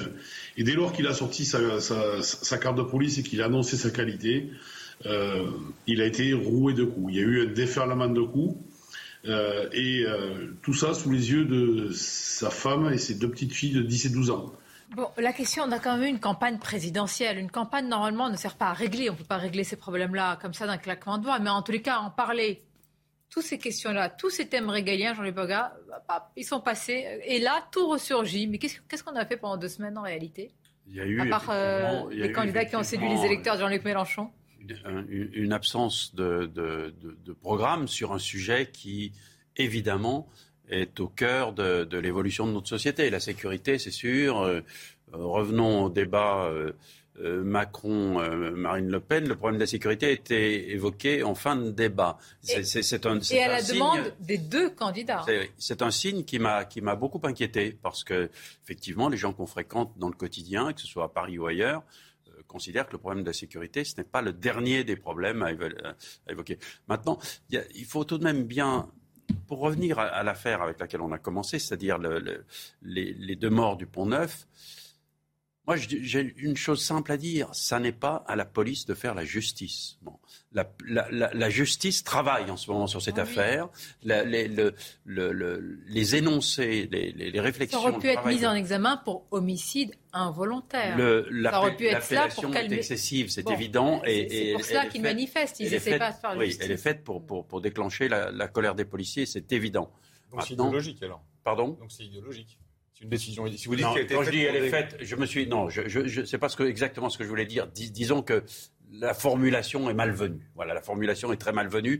Je n'ai pas l'impression. Avec pour un le juge moment se que- trompe de formulation Non, je dis pas que c'est anodin. Je dis que le, en plus, le, le- le problème de relation entre la police et la justice, effectivement, aujourd'hui, est au cœur de notre travail sur la sécurité. Ça, c'est évident. Mais c'est grave aussi de dire que le problème de la police et la justice, parce que quand on a deux institutions qui ne se parlent plus, qui se regardent en champ de faïence comme ça, c'est grave pour notre pays. Il faut rappeler On quand même que les deux personnes qui sont mortes ont un casier devant le judiciaire, donc comme le bras. Quoi. Non, mais c'est pas pour ça qu'on étaient là. mais c'est pas pour ça Non, qu'on le tue les gens. c'est pas de touristes qui étaient là par hasard. On n'est pas au Venezuela. Quel rapport? Bon, parce que euh, je, dirais- je dirais qu'on n'est pas dans un pays je où la police, que la police où a tué fait ces sa deux justice. comme- Je pense pas que ce policier ait voulu se faire justice, hein, tout simplement. Une Ouais. pause, on va continuer à en parler. Nous parlerons aussi de ce qui s'est passé à la gauche, de la gauche. Alors, est-ce qu'on peut dire extrême gauche quand il s'agit de Jean-Luc Mélenchon? Est-ce qu'on n'a pas le droit? Si vous, si vous qu'on dites distribue l'extrême droite comme des petits dire pains extrême droite aussi. Ah bah, bah oui. On va dire la gauche. Non mais j'ai euh, beaucoup plus entendu non. extrême droite qu'extrême Vous gauche. avez raison. Ou alors, On- euh, on- Être extrême, c'est pas grave dans la vie. Et être extrême, c'est pas grave. Non, mais on va dire. ça Non, vous être- dépend de quoi on est ça l'extrême. dépend. mais Quand on- on est extrême droite, on est disqualifié. Quand on est extrême gauche, on a le droit de faire des accords. À tout de suite. l'extrémisme n'est pas un mal. Bah oui, mais ça dépend pour qui. Mais non, on va pas dire extrémiste. qualifie On va dire euh, wokiste, islamo-gauchiste, La liste est longue. La pause et on se retrouve. on se retrouve pour en parler. Merci d'être avec nous. La suite de votre édition Midi News. Beaucoup de débats à venir. Alors, on va parler de l'accord La France Insoumise Europe Écologie Les Verts et bientôt peut-être l'accord avec le Parti Socialiste. Bientôt surtout l'hégémonie de Jean-Luc Mélenchon. Beaucoup de choses à dire, mais tout d'abord, c'est le journal avec vous, Elliot. Rebonjour. Rebonjour Sonia, la une ce lundi la police se rassemble, vous en avez parlé dans la première partie, dans les principales villes de France en soutien aux gardiens de la paix mis en examen pour violence euh, volontaire après la mort de deux individus suite à un refus d'obtempérer sur le pont Neuf le soir du second tour de la présidentielle. On va rejoindre Mathieu Rio qui est euh, à Paris qui suit cette euh, mobilisation. Mathieu Rio, ça y est, hein, les syndicats ont commencé à prendre la parole. Exactement, vous l'entendez ici, il y a les di- les discours qui ont commencé et on voit cette foule de policiers venus manifester. Eh bien, écoutez calmement euh, ces euh, discours qui ont commencé il y a euh, quelques instants. Vous voyez les bannières des syndicalistes, le syndicat Alliance et le syndicat UNSA qui ont tous les deux appelé à cette mobilisation. Et les policiers avec qui nous avons pu discuter ce matin, eh bien, veulent avant tout soutenir leur collègue qui a été mis en examen pour homicide volontaire. Ils dénoncent cette qualification des faits qui a été retenue par les juges d'instruction, avec notamment le retour de ce slogan le problème de la police, c'est la justice. On l'a entendu euh, plusieurs fois au cours de la manifestation. Alors ici, il n'y a pas que des policiers qui sont venus manifester. Il y a aussi, par exemple, un commerçant qui connaissait euh, très bien euh, ce jeune policier qui a été mis en examen. Il s'agissait eh bien de quelqu'un qui patrouillait régulièrement devant son commerce et il a tenu à être ici aujourd'hui. Il parle d'un jeune homme gentil, brave, qui défendait eh la République. Ce sont les mots qu'il a prononcés. Il tenait à être présent ici aux côtés des policiers. Merci Mathieu, Mathieu merci à, Thibault Marcheteau qui, vous accompagne. Dans l'actualité également, la consternation au lendemain de la manifestation du 1er euh, mai, gâchée par euh, l'ultra-gauche, vitrine détruite, magasins pillés, policiers et pompiers agressés. Huit forces de l'ordre hein, ont été euh, blessées dimanche. Au total, 52 interpellations dans la capitale. 47 gardes à vue sont toujours en, cours. Gérald Damanin qui a dénoncé des violences inacceptables. On va écouter la, la colère des riverains et des commerçants victimes de ces dégradation. On l'entendra dans, un instant. Politique à présent. Euh, dans la course aux, législatives, la gauche se met en ordre de marche autour de Jean-Luc Mélenchon. Le PS et la France insoumise reprennent les négociations ce lundi, tandis qu'un accord a été euh, trouvé euh, hier entre Europe Écologie Les Verts et les Insoumis. Élodie Huchard du service politique de CNews nous explique tout. Pourquoi un accord entre les Insoumis et le Parti Socialiste est-il si compliqué à trouver Sur le fond, Jean-Luc Mélenchon comme Olivier Faure ont envie de croire en leur chance. Encore hier, le premier secrétaire du PS disait, je le cite, que ces divergences n'étaient pas indépassables. Et effectivement, il y a eu euh, des avancées. Le Parti Socialiste a déjà accepté des points de programme de la France Insoumise, comme le SMIC à 1400 euros net par mois ou la retraite à 60 ans. Mais il y a encore des points qui coincent d'abord sur le fond, notamment sur l'Union européenne, parce que la France Insoumise prône la désobéissance au traité, alors que le Parti socialiste ne veut pas mettre en danger la construction euh, européenne. Le Parti socialiste qui veut aussi promouvoir une république laïque et universaliste et qui veut soutenir l'Ukraine, alors que la position de la France insoumise est d'être non alignée. Et puis sur la forme, il y a aussi ce qui coince, c'est de savoir est-ce que le PS peut survivre avec euh, cet accord? On a entendu euh, les voix des éléphants se lever contre cet accord. C'est le cas notamment de François Hollande ou bien encore de Jean-Christophe Cambadélis qui appelle à refuser cet accord et à refonder le parti. Et puis une fois que l'accord de fond sera trouvé, il faudra parler circonscription. Est-ce qu'il y a des députés euh, sortants du Parti socialiste qui vont devoir euh, abandonner leur siège? Est-ce qu'il va y avoir des candidats qui étaient investis qui vont devoir se retourner au profit de la France insoumise? On le voit donc dans cet accord. On a parfois du mal à mettre sur le même pied d'égalité ces deux gauches irréconciliables. Direction l'Ukraine à présent, euh, le soulagement après des semaines de calvaire pour une centaine de civils. Ils ont pu être euh, évacués de l'usine Azovstal et ont rejoint la ville de Zaporizhzhia. Zaporizhzhia toujours, l'armée russe qui contrôle la plus grande centrale nucléaire d'Europe et d'Ukraine. Euh, les journalistes ont pu avoir accès au site. L'armée russe montre patte blanche, du moins tente de montrer patte blanche, alors que l'Agence internationale de l'énergie atomique juge la situation préoccupante. Tout va bien, répondent les autorités russes, à l'image de Valérie Vizaliev, major général spécialiste des questions nucléaires et chimiques. On l'écoute justement. La centrale nucléaire de Zaporizhzhia fonctionne normalement, en accord avec les normes nucléaires, radioactives et environnementales. La situation radiologique sur le territoire de la centrale, ainsi que dans la zone sanitaire et dans la zone d'observation, est normale. Enfin du sport, la moto GP à suivre évidemment sur les antennes de Canal+. Et une bonne nouvelle, le Français Fabio Quartararo reste en tête du championnat euh, du monde. Il est arrivé deuxième ce week-end au Grand Prix d'Espagne. Regardez la chronique sport avec Screwfix. Plus de 10 000 produits de qualité pour les pros.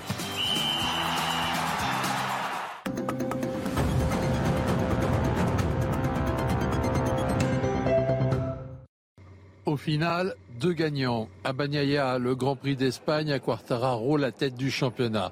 On attendait un duel, il n'a jamais eu lieu. Le poleman Bagnaia s'était lancé en tête et jamais Fabio Quartararo n'a pu faire quoi que ce soit. Fabio Quartararo est leader du championnat avec 7 points d'avance sur Aleix Espargaro, mais pas avec la meilleure moto. Dans deux semaines, il aura une grosse pression devant son public au Mans. Il faudra gagner prendre le large et se donner enfin un peu de marge. C'était la chronique sport avec Screwfix. Plus de 10 000 produits de qualité pour les pros. Midi News, vos débats avec euh, autour de cette table euh, Nathan Dever qui est resté avec nous, également Michel Taube, Arthur de Vatrigan et c'est Otman Nasrou qui nous a rejoint. Bonjour à vous. Bonjour. Merci d'être là, vice-président LR de la région euh, Île-de-France. Alors, est-ce que vous avez remarqué, quand il s'agit de parler d'alliance de la gauche, de la gauche, de l'extrême gauche, tout va bien, tout passe. C'est pas de la petite politique c'est bien, c'est l'Union populaire. Ah, pour vous, vous devez l'avoir un peu ici, non? Quand ça se passe à gauche, c'est très bien, et quand à la droite, euh, que ce soit du côté d'Emmanuel Macron ou d'autres, on dit oh là là, c'est horrible, regardez ce qui se passe. Euh, surtout qu'en plus, là, ça se fait euh, totalement au détriment de la gauche républicaine qui est en train de disparaître. La gauche républicaine est morte. dans notre pays. Elle s'est mélanchonisée, elle s'est vendue à, pour moi en tout cas, à l'extrême gauche. C'est pas l'union de la gauche, là, c'est l'union de la gauche et de l'extrême gauche. Et c'est vrai que ça passe comme une lettre à la poste, ça ne fait pas, ça ne déclenche pas le tollé que ça devrait susciter, y compris chez beaucoup d'électeurs de gauche qui sont des républicains sincères qui ne devraient pas se reconnaître dans, dans, cette alliance. Si ça avait été le cas à droite, nous qui sommes tout le temps caricaturés, euh, à tort d'ailleurs, sur des questions de barrage républicain, sur des questions de rapport à l'extrême droite, eh bien on voit que nous on est droit dans nos bottes, mais qu'en face on a une gauche qui aujourd'hui malheureusement est en train de vendre son âme. C'est vrai qu'il n'y a pas eu beaucoup de cris d'orfraie, euh, Arthur de Vatrigan pour les, accords avec euh, la France insoumise, que le rapprochement se fait presque naturellement, qu'on parle tous unanime de manière, voilà, d'une seule voix d'accord historique euh, ce matin avec Europe Écologie Les Verts. Et quand le PS va signer, on va dire doublement historique. Euh, et, quand le PS, PC, alors là, ça va être euh, feu d'artifice. Bah, comme c'était une création de la gauche, ils vont pas s'automutiler non plus. Hein. Le cordon sanitaire, c'est pour les autres, c'est pas pour c'est pas pour eux. donc là, je crois que c'est assez clair, en tout cas, sur ce qu'est devenu la gauche aujourd'hui, parce qu'on sait qu'une grande partie a été aspirée par Emmanuel Macron. La gauche aujourd'hui est une gauche islamo-gauchiste, communautariste. Ça, je crois qu'il n'y a pas de doute là-dessus. Et quand on voit les accords Europe Écologie les Verts et euh, la France Insoumise, bah, finalement, Eric Piolle qui veut remettre le Burkini dans les piscines, il est assez raccord avec Mélenchon là-dessus. Sur le Parti communiste, c'est un peu différent. Alors je crois que euh, Fabien Roussel, c'est euh, soit atteint d'amnésie, soit c'est amputé toute conviction entre les deux tours, parce qu'aujourd'hui, il explique que pour, au nom des circonscriptions, il est prêt à lâcher sur le nucléaire, ce qu'il voulait absolument pas lâcher. Donc je pense que d'ici là, il va dire que la côte de bœuf, c'était pas bon et que le vin rouge, peut pas en boire et que les graines, c'est ce qu'il y a de mieux. Je pense qu'il est prêt à, tout, à tout lâcher pour avoir quelques circonscriptions. En tout cas, c'est sûr qu'aujourd'hui, la gauche et l'extrême gauche. Et je suis d'accord avec vous. Par contre, là où je ne vous retrouve pas complètement, c'est de dire je suis droit dans mes bottes parce que je passe aucun accord. Justement, c'est peut-être le problème de la droite depuis des années, c'est d'avoir à respecter ce pseudo-cordon sanitaire imposé par la gauche. Mais je voudrais qu'on regarde complexe, hein, cette image hier. Euh, Julien Bayou d'Europe Écologie Les Verts, Emmanuel Bompard de la France Insoumise, tout sourire, accord historique, le mot n'est pas galvaudé, en tous les cas de leur point de vue. Nous, on est euh, écologistes très heureux euh, d'annoncer euh, un vote favorable du Conseil fédéral par 89% pour constituer la nouvelle Union populaire écologique et sociale. Et on appelle les autres forces de gauche à rejoindre cette, cette initiative, cette dynamique. Je crois que c'est historique. en tout cas, nos formations politiques n'avaient pas fait d'accord aux élections législatives. C'est la première fois que ça arrive. Et j'espère qu'il sera encore plus historique demain peut-être, si on arrive à, poursuivre euh, l'élargissement que, l'on souhaite euh, tous ensemble. Alors, je suis allé voir les conditions de l'accord. Euh, sortie du nucléaire, bon, certaines raisons, ça ne déplaît pas aux écologistes évidemment, ils le demandaient aussi. ISF climatique, désobéissance vis-à-vis de l'UE. Alors, si vous arrivez à comprendre le paragraphe Nathan Devers sur la désobéissance de l'UE, rappelons quand même que les écologistes étaient plutôt. enfin, Yannick Jadot était encore pro-européen, je crois, il y a encore quelques semaines. Écoutez, je, ne juge pas un événement avant qu'il n'ait lieu. C'est-à-dire, j'ai lu les textes qui étaient en effet euh, ambigus, qui étaient difficiles parfois à, comprendre tellement ils pouvaient être nuancés ou ou, euh, ou comment dire à envisager plusieurs possibilités comme ça voilà. Mais euh, en 2017, Jean-Luc Mélenchon, me semble-t-il, avait fait l'erreur. Lui qui était en position de force du point de vue de la gauche, il aurait dû s'ouvrir à tous les autres partis, toutes les autres formations, et au lieu de quoi il a eu une, un positionnement un peu, disons... La gauche, c'est lui sectaire, voilà, de dire que la gauche était lui. Là, manifestement, il y a de leur part volonté de, de, s'ouvrir. Voyons ce que ça va donner. Si, si, en effet ça donne ce que vous dites, c'est-à-dire. c'est pas ce que je dis. non, ce que vous dites, pas vous, ce que vous disiez vous sur, sur, le sur le plateau. Non, mais d'accord, mais on se met quand même d'accord sur certains points, ou alors on s'allie juste parce qu'il faut gagner. Bah, c'est ce qu'ils disent. Écoutez, hein. moi, je pense que... moi, j'ai lu, et pardonnez-moi, est-ce qu'ils sont d'accord? Est-ce que le parti euh, Les Verts et demain le Parti Socialiste vont être anti-européens? Qu'on le sache, que les électeurs, depuis des années, le oui, sachent. Mais ça, je suis d'accord enfin, avec vous que la question de l'Europe.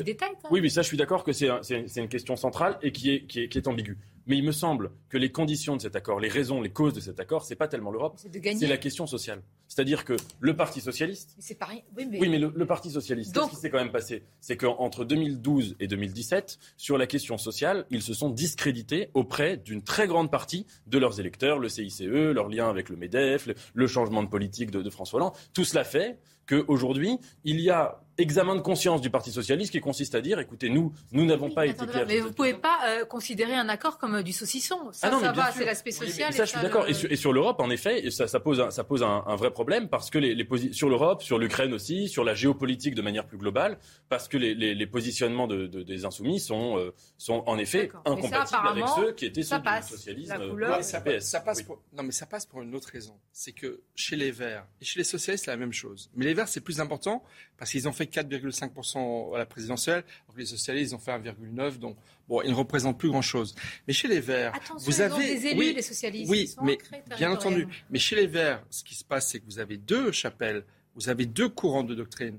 Vous avez la doctrine euh, de euh, Sandrine Rousseau, qui était la concurrente de Yannick Jadot, et c'est elle qui est en train de prendre le pouvoir euh, chez les Verts, avec Julien Bayou. Julien Bayou, c'est un des cofondateurs du collectif Jeudi Noir, qui faisait des occupations d'immeubles et de, lieux privés pour essayer de, faire la révolution. Donc, si vous voulez, ceux qui ont pris le pouvoir chez les Verts, grosso modo, la parenthèse Jadot elle est tournée, est tournée et enterrée. Et, les écolos qui sont que ceux qui ont signé l'accord sont totalement en phase avec euh, complètement. mais c'est ce que c'est ce que j'appelle, je suis pas le seul à le dire, euh, c'est des verts pastèques. C'est-à-dire ils sont verts à l'extérieur, mais en fait, ils sont complètement rouges à l'intérieur. C'est-à-dire qu'ils se sentent très proches de Jean-Luc Mélenchon. Et la réalité, c'est que plus important plus important que l'Europe, c'est la volonté d'en découdre avec Emmanuel Macron. Ce qui réunit tous ces gens-là, c'est le tout sauf Macron ou tous contre Macron. Donc effectivement, je pense que c'est pas vraiment contre nature que euh, qu'un Bayou ou qu'une Sandrine Rousseau qui hier était tout sourire et toute joyeuse de cet accord avec Mélenchon, parce qu'elle se sent plus proche de Mélenchon que d'un Yannick Jadot. C'est ça. Il y a, les grands-maires aussi qui restent socialistes. Ils ont encore quand même quelques mairies. Euh, vous croyez qu'ils vont signer ah bah, Non, ils ne signeront pas, mais ils vont, créer un nouveau parti. Ils vont créer une sorte de nouveau parti social-démocrate. En tous les cas, c'est pas eux qui ont les clés du cette image. C'est Olivier Faure. Cette image hier avec euh, Olivier Faure, justement, euh, poignée de main avec Jean-Luc Mélenchon. Euh, Olivier Faure, je ne vais pas vous faire le jeu de mots, le faible du Parti socialiste, enfin celui qui a amené le parti dans l'abîme, qui a encouragé la candidature d'Anne Hidalgo, rappelons quand même son CV, c'est le croque-mort du PS pour certains et qui sourit en plus en enterrant le parti. Ah mais si, euh, là, si c'est pas la mort du PS... Euh, bah, au, moins, il a, au moins il n'a pas été... Ah vous, vous avez de l'espoir, ça, ça, m'intéresse. Allez-y, défendez le Parti socialiste. Non, non, je dis juste qu'Olivier Faure n'est pas le principal responsable de la, situation du PS aujourd'hui. Si ça avait été quelqu'un d'autre à sa place... Est-ce que vous êtes obligé de, donner, de mettre la dernière pelletée sur le cercueil bah, hier, il n'a pas été sifflé dans la manif, alors que je me rappelle qu'Anne Hidalgo avait été sifflé et même exfiltré de manifestations d'enseignants. Donc j'ai envie de dire, euh, au vu euh, de l'écho qu'a rencontré son déplacement euh, sur, sur, la manif du 1er mai, Olivier Faure en est peut-être reparti en se disant qu'il a peut-être eu raison de se rapprocher de Jean-Luc Mélenchon. Le flash de l'actualité, on reprend le débat. Jean Lassalle vient d'annoncer qu'il ne se représenterait pas aux, prochaines législatives. Le député élu à l'Assemblée nationale depuis 20 ans a justifié sa décision à l'occasion d'une conférence de presse par la situation nationale, fustigeant une élection présidentielle jouée d'avance, tout en précisant qu'il devait subir bientôt une opération à cœur ouvert.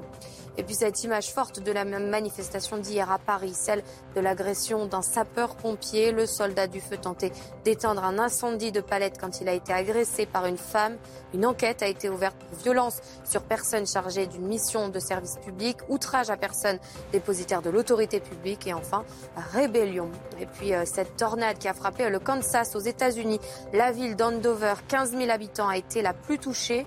Une centaine de bâtiments y ont été euh, soufflés sous la violence des vents. Certaines maisons ont été complètement détruites. Des rafales de plus de 400 km à l'heure ont été enregistrées. Bien, voilà pour cette actualité. Je retiens que c'est la saison finalement des pastèques. Tout le monde va finir rouge à l'intérieur, mélanchonisé. Non, mais avec peut-être une possibilité vraiment de rafler plusieurs circuits hein, dans ce cas-là. Il n'y a pas que le rouge, hein. il y a le vert islamique aussi, il ne faut pas oublier, parce qu'il y a quand même euh, un vote. C'est la première élection de 2017 où il y a un vrai vote communautaire chez Jean-Luc Mélenchon. Et l'alliance avec les Verts, on voit quand même les Verts, il y a, en effet, il y a un courant chez les Verts très islamo-gauchistes qui se retrouve complètement, qui a, pris le pouvoir, qui se retrouve complètement chez Jean-Luc Mélenchon. Alors après, si on peut habiller ça de social, très bien, ils vont dire c'est du social, mais dans ces cas-là, pourquoi ne pas s'allier avec Marine Le Pen? Parce que vous êtes aussi proche du programme Marine Le Pen d'un point de vue social. Donc on sait que c'est pas ça le sujet. On sait qu'il y a une idéologie derrière, qu'il y a une idéologie déconstructrice, des constructrices de la nation, des constructrices de l'économie, des constructrices de la laïcité, de tout. Voilà, c'est les Verts et les, les euh, et la le LFI partage ça. Après, sur le parti euh, parti communiste, là, ça, on est vraiment dans, l'achat de, circonscriptions, mais euh, dire, ils s'en cachent pas. Fabien euh, Alors qu'il non, il était censé quand même incarner. On, a été, on a eu une illusion, c'était l'existence encore d'une gauche républicaine, laïque, soucieuse du bien commun. En fait, on découvre que ça, ça n'existe plus du tout cette gauche-là. Elle a disparu complètement. C'est pour ça que c'est extrêmement préoccupant. De la part des Verts, ça m'étonne qu'à moitié, parce que ça fait longtemps qu'on sait qu'effectivement les élus verts sont en réalité pas du tout écologistes, mais complètement dans l'idéologie, la même idéologie que Jean-Luc Mélenchon.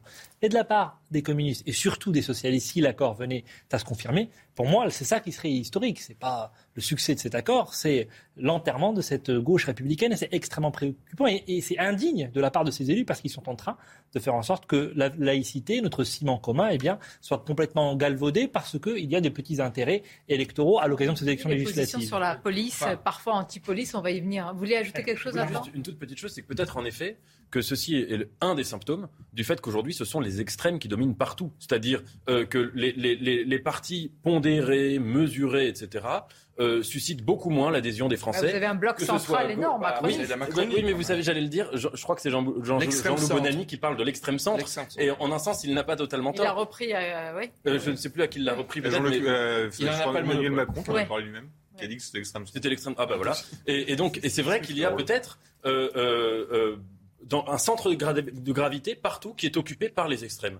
Euh, et notamment à gauche, à droite. Euh, et à gauche, une des grandes causes de cela, c'est que ce qu'on pourrait appeler la gauche modérée, le centre-gauche, etc., a quand même délaissé la question sociale. Et que donc, à partir de là, on se demande. Parce que vous savez, le Parti socialiste, les, rares, les, quelques électeurs qui leur restaient, c'était des gens qui appartenaient globalement à des, milieux très privilégiés ou privilégiés. Donc, c'est-à-dire qui étaient déconnectés du vote populaire. Donc, à partir de là, il, ça a un effet, de causalité, de balancier, que le vote populaire se déplace progressivement vers euh, les extrêmes. En tous les cas, il y a aussi les positions, je vous le disais, sur la police. Ça suppose aussi que bon, les Verts, ça leur pose peut-être moins de problèmes. Les socialistes et les communistes, c'est autre chose. Moi, je me souviens de plusieurs interviews de Fabien Roussel qui me disait qu'il avait des positions antinomiques avec Jean-Luc Mélenchon, notamment euh, sur la police. Ça nous amène à ce qui s'est passé hier, manifestation euh, du 1er mai, maillée de violence, de dégradation, de saccage et on a insisté tout d'abord, tout à l'heure, en ce début d'émission, sur euh, les réactions des commerçants.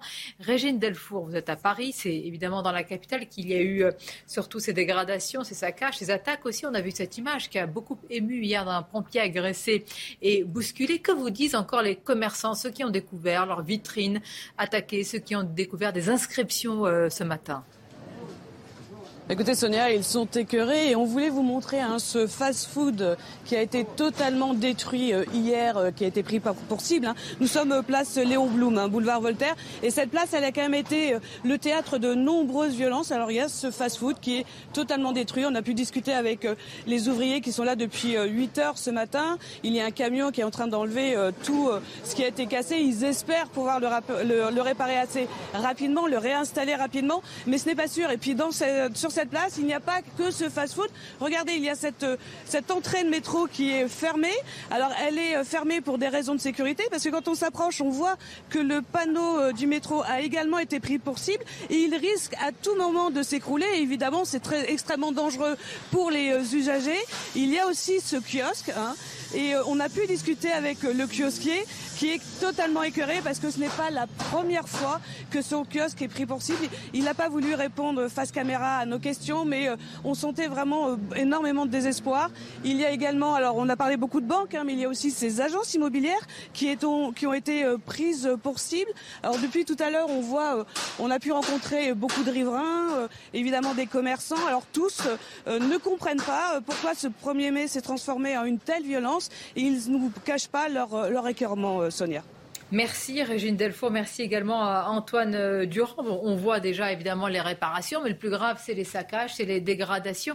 Vraiment, moi je, je dis, ces commerçants, mais pensons à eux parce que tout ce qu'ils ont connu depuis euh, la loi El Khomri, remontons quand même quelques années au précédent quinquennat. C'est incroyable, Michel. Et d'ailleurs, euh, Paris, euh, il y a certains quartiers de Paris, Boulevard Voltaire, l'Ouest parisien, qui sont devenus méconnaissables. Où le samedi, c'était le rendez-vous de tous les casseurs. Ça préfigure de ce qui peut se passer pour ce quinquennat-là bah, Complètement. Je pense vraiment que depuis l'élection présidentielle, on est entré dans une nouvelle période où on voit bien qu'il y a une colère sociale qui peut éclater et que si l'État est trop faible et qu'il laisse faire, eh ben, eh ben, ça va y aller. Mais moi, j'aimerais dire sur les commerçants, j'espère que ces commerçants, moi, ce marchand de journaux, excusez-moi d'employer des adjectifs, mais c'est dégueulasse de s'en prendre à lui.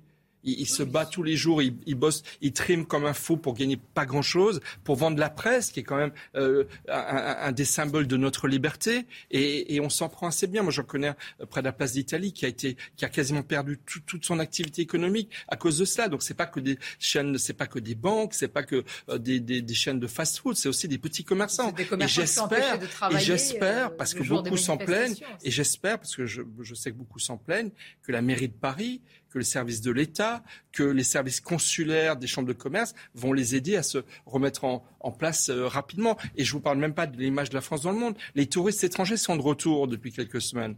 Et vous imaginez en regardant ces images, l'image que ça donne de la France de... Alors on me dit, voilà, Attendez, je vous, le dis tout de suite. J'habite en Espagne, euh, je suis écoré. Jamais ça n'arrive ici, de telles manifestations, je ne reconnais plus la France On va interroger la responsabilité des organisateurs, parce que dans toute organisation de manifestation, il y a un service d'ordre.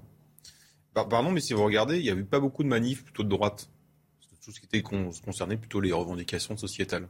Il n'y a jamais de débordement comme ça. Ah jamais. Les, Black Blocs qui, qui, viennent à une manifestation de droite, c'est un peu. Oui. Euh, bah, non, mais les Black Blocs qui viennent à chaque manifestation. Non, mais bien sûr, mais sauf que encore une fois, j'en ah, ai couvert plusieurs. Les, les, les, perturbateurs, ils les reconnaissent, ils sont éjectés direct des manifestations. Dire, les services d'ordre et les organisateurs ont aussi un rôle. dire pour qu'on se retrouve avec des antifas qui se retrouvent au milieu des manifestations, il faut bien qu'ils rentrent. En début de cortège. Ou en début de cortège. Bah, c'était Donc c'est-à-dire qu'ils sont autorisés à être là. Euh, quel rôle aussi des organisateurs. Sur le maintien de l'ordre, Sandra Bisson, notre spécialiste police justice, est, avec nous. Sandra, cette question, je vous l'ai posée maintes fois et à chaque manifestation, finalement, on vous pose la question. On a cru comprendre que ce maintien de l'ordre avait, la doctrine avait évolué. Qu'en est-il aujourd'hui Et est-ce que c'était le cas hier? Alors oui, la doctrine change en fonction euh, des euh, manifestations, du trajet déclaré, des organisations qui appellent à manifester. Et on rappelle que euh, le maintien de l'ordre, c'est toujours euh, un savant équilibre entre euh, l'intervention des forces de l'ordre et le fait de, ne pas créer plus de désordre en intervenant et en allant au contact que si on ne le faisait pas. Ce qu'on sait, c'est que ce qui s'est passé, ce qui a été choisi comme stratégie hier, c'est de ne pas établir de flanc-gardage. Vous savez, c'est cette manière d'encadrer les flancs du cortège par une file de forces de l'ordre de chaque côté qui tiennent serré le pré-cortège, là où se tiennent les ultras, pour dissuader les casseurs de passer à l'action et pouvoir intervenir euh, très vite. C'est ce qui se faisait à la fin des manifestations des Gilets jaunes, c'est ce qui s'est fait aussi sur les manifestations euh, contre la réforme des retraites, mais euh, ce n'est pas l'option qui a été choisie hier. C'est vrai que c'est plus délicat en termes d'image quand c'est une manifestation syndicale de tenir serré un cortège, d'autant que les syndicats,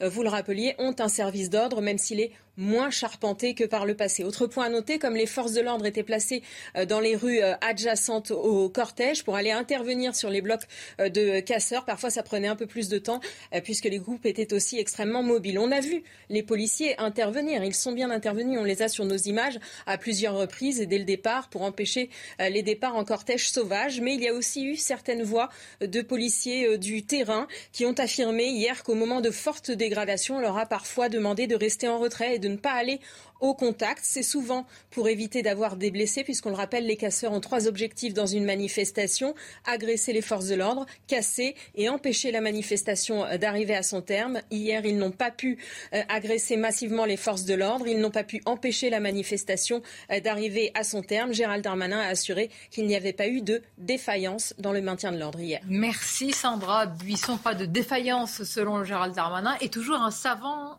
équilibre, véritablement une alchimie. Évidemment, on a tous en mémoire ces violences. Il n'y a pas d'autre mot contre les gilets jaunes quand même. Et il faut trouver aussi un équilibre entre euh, maintenir quand même l'ordre et ne pas laisser déborder de telles manifestations.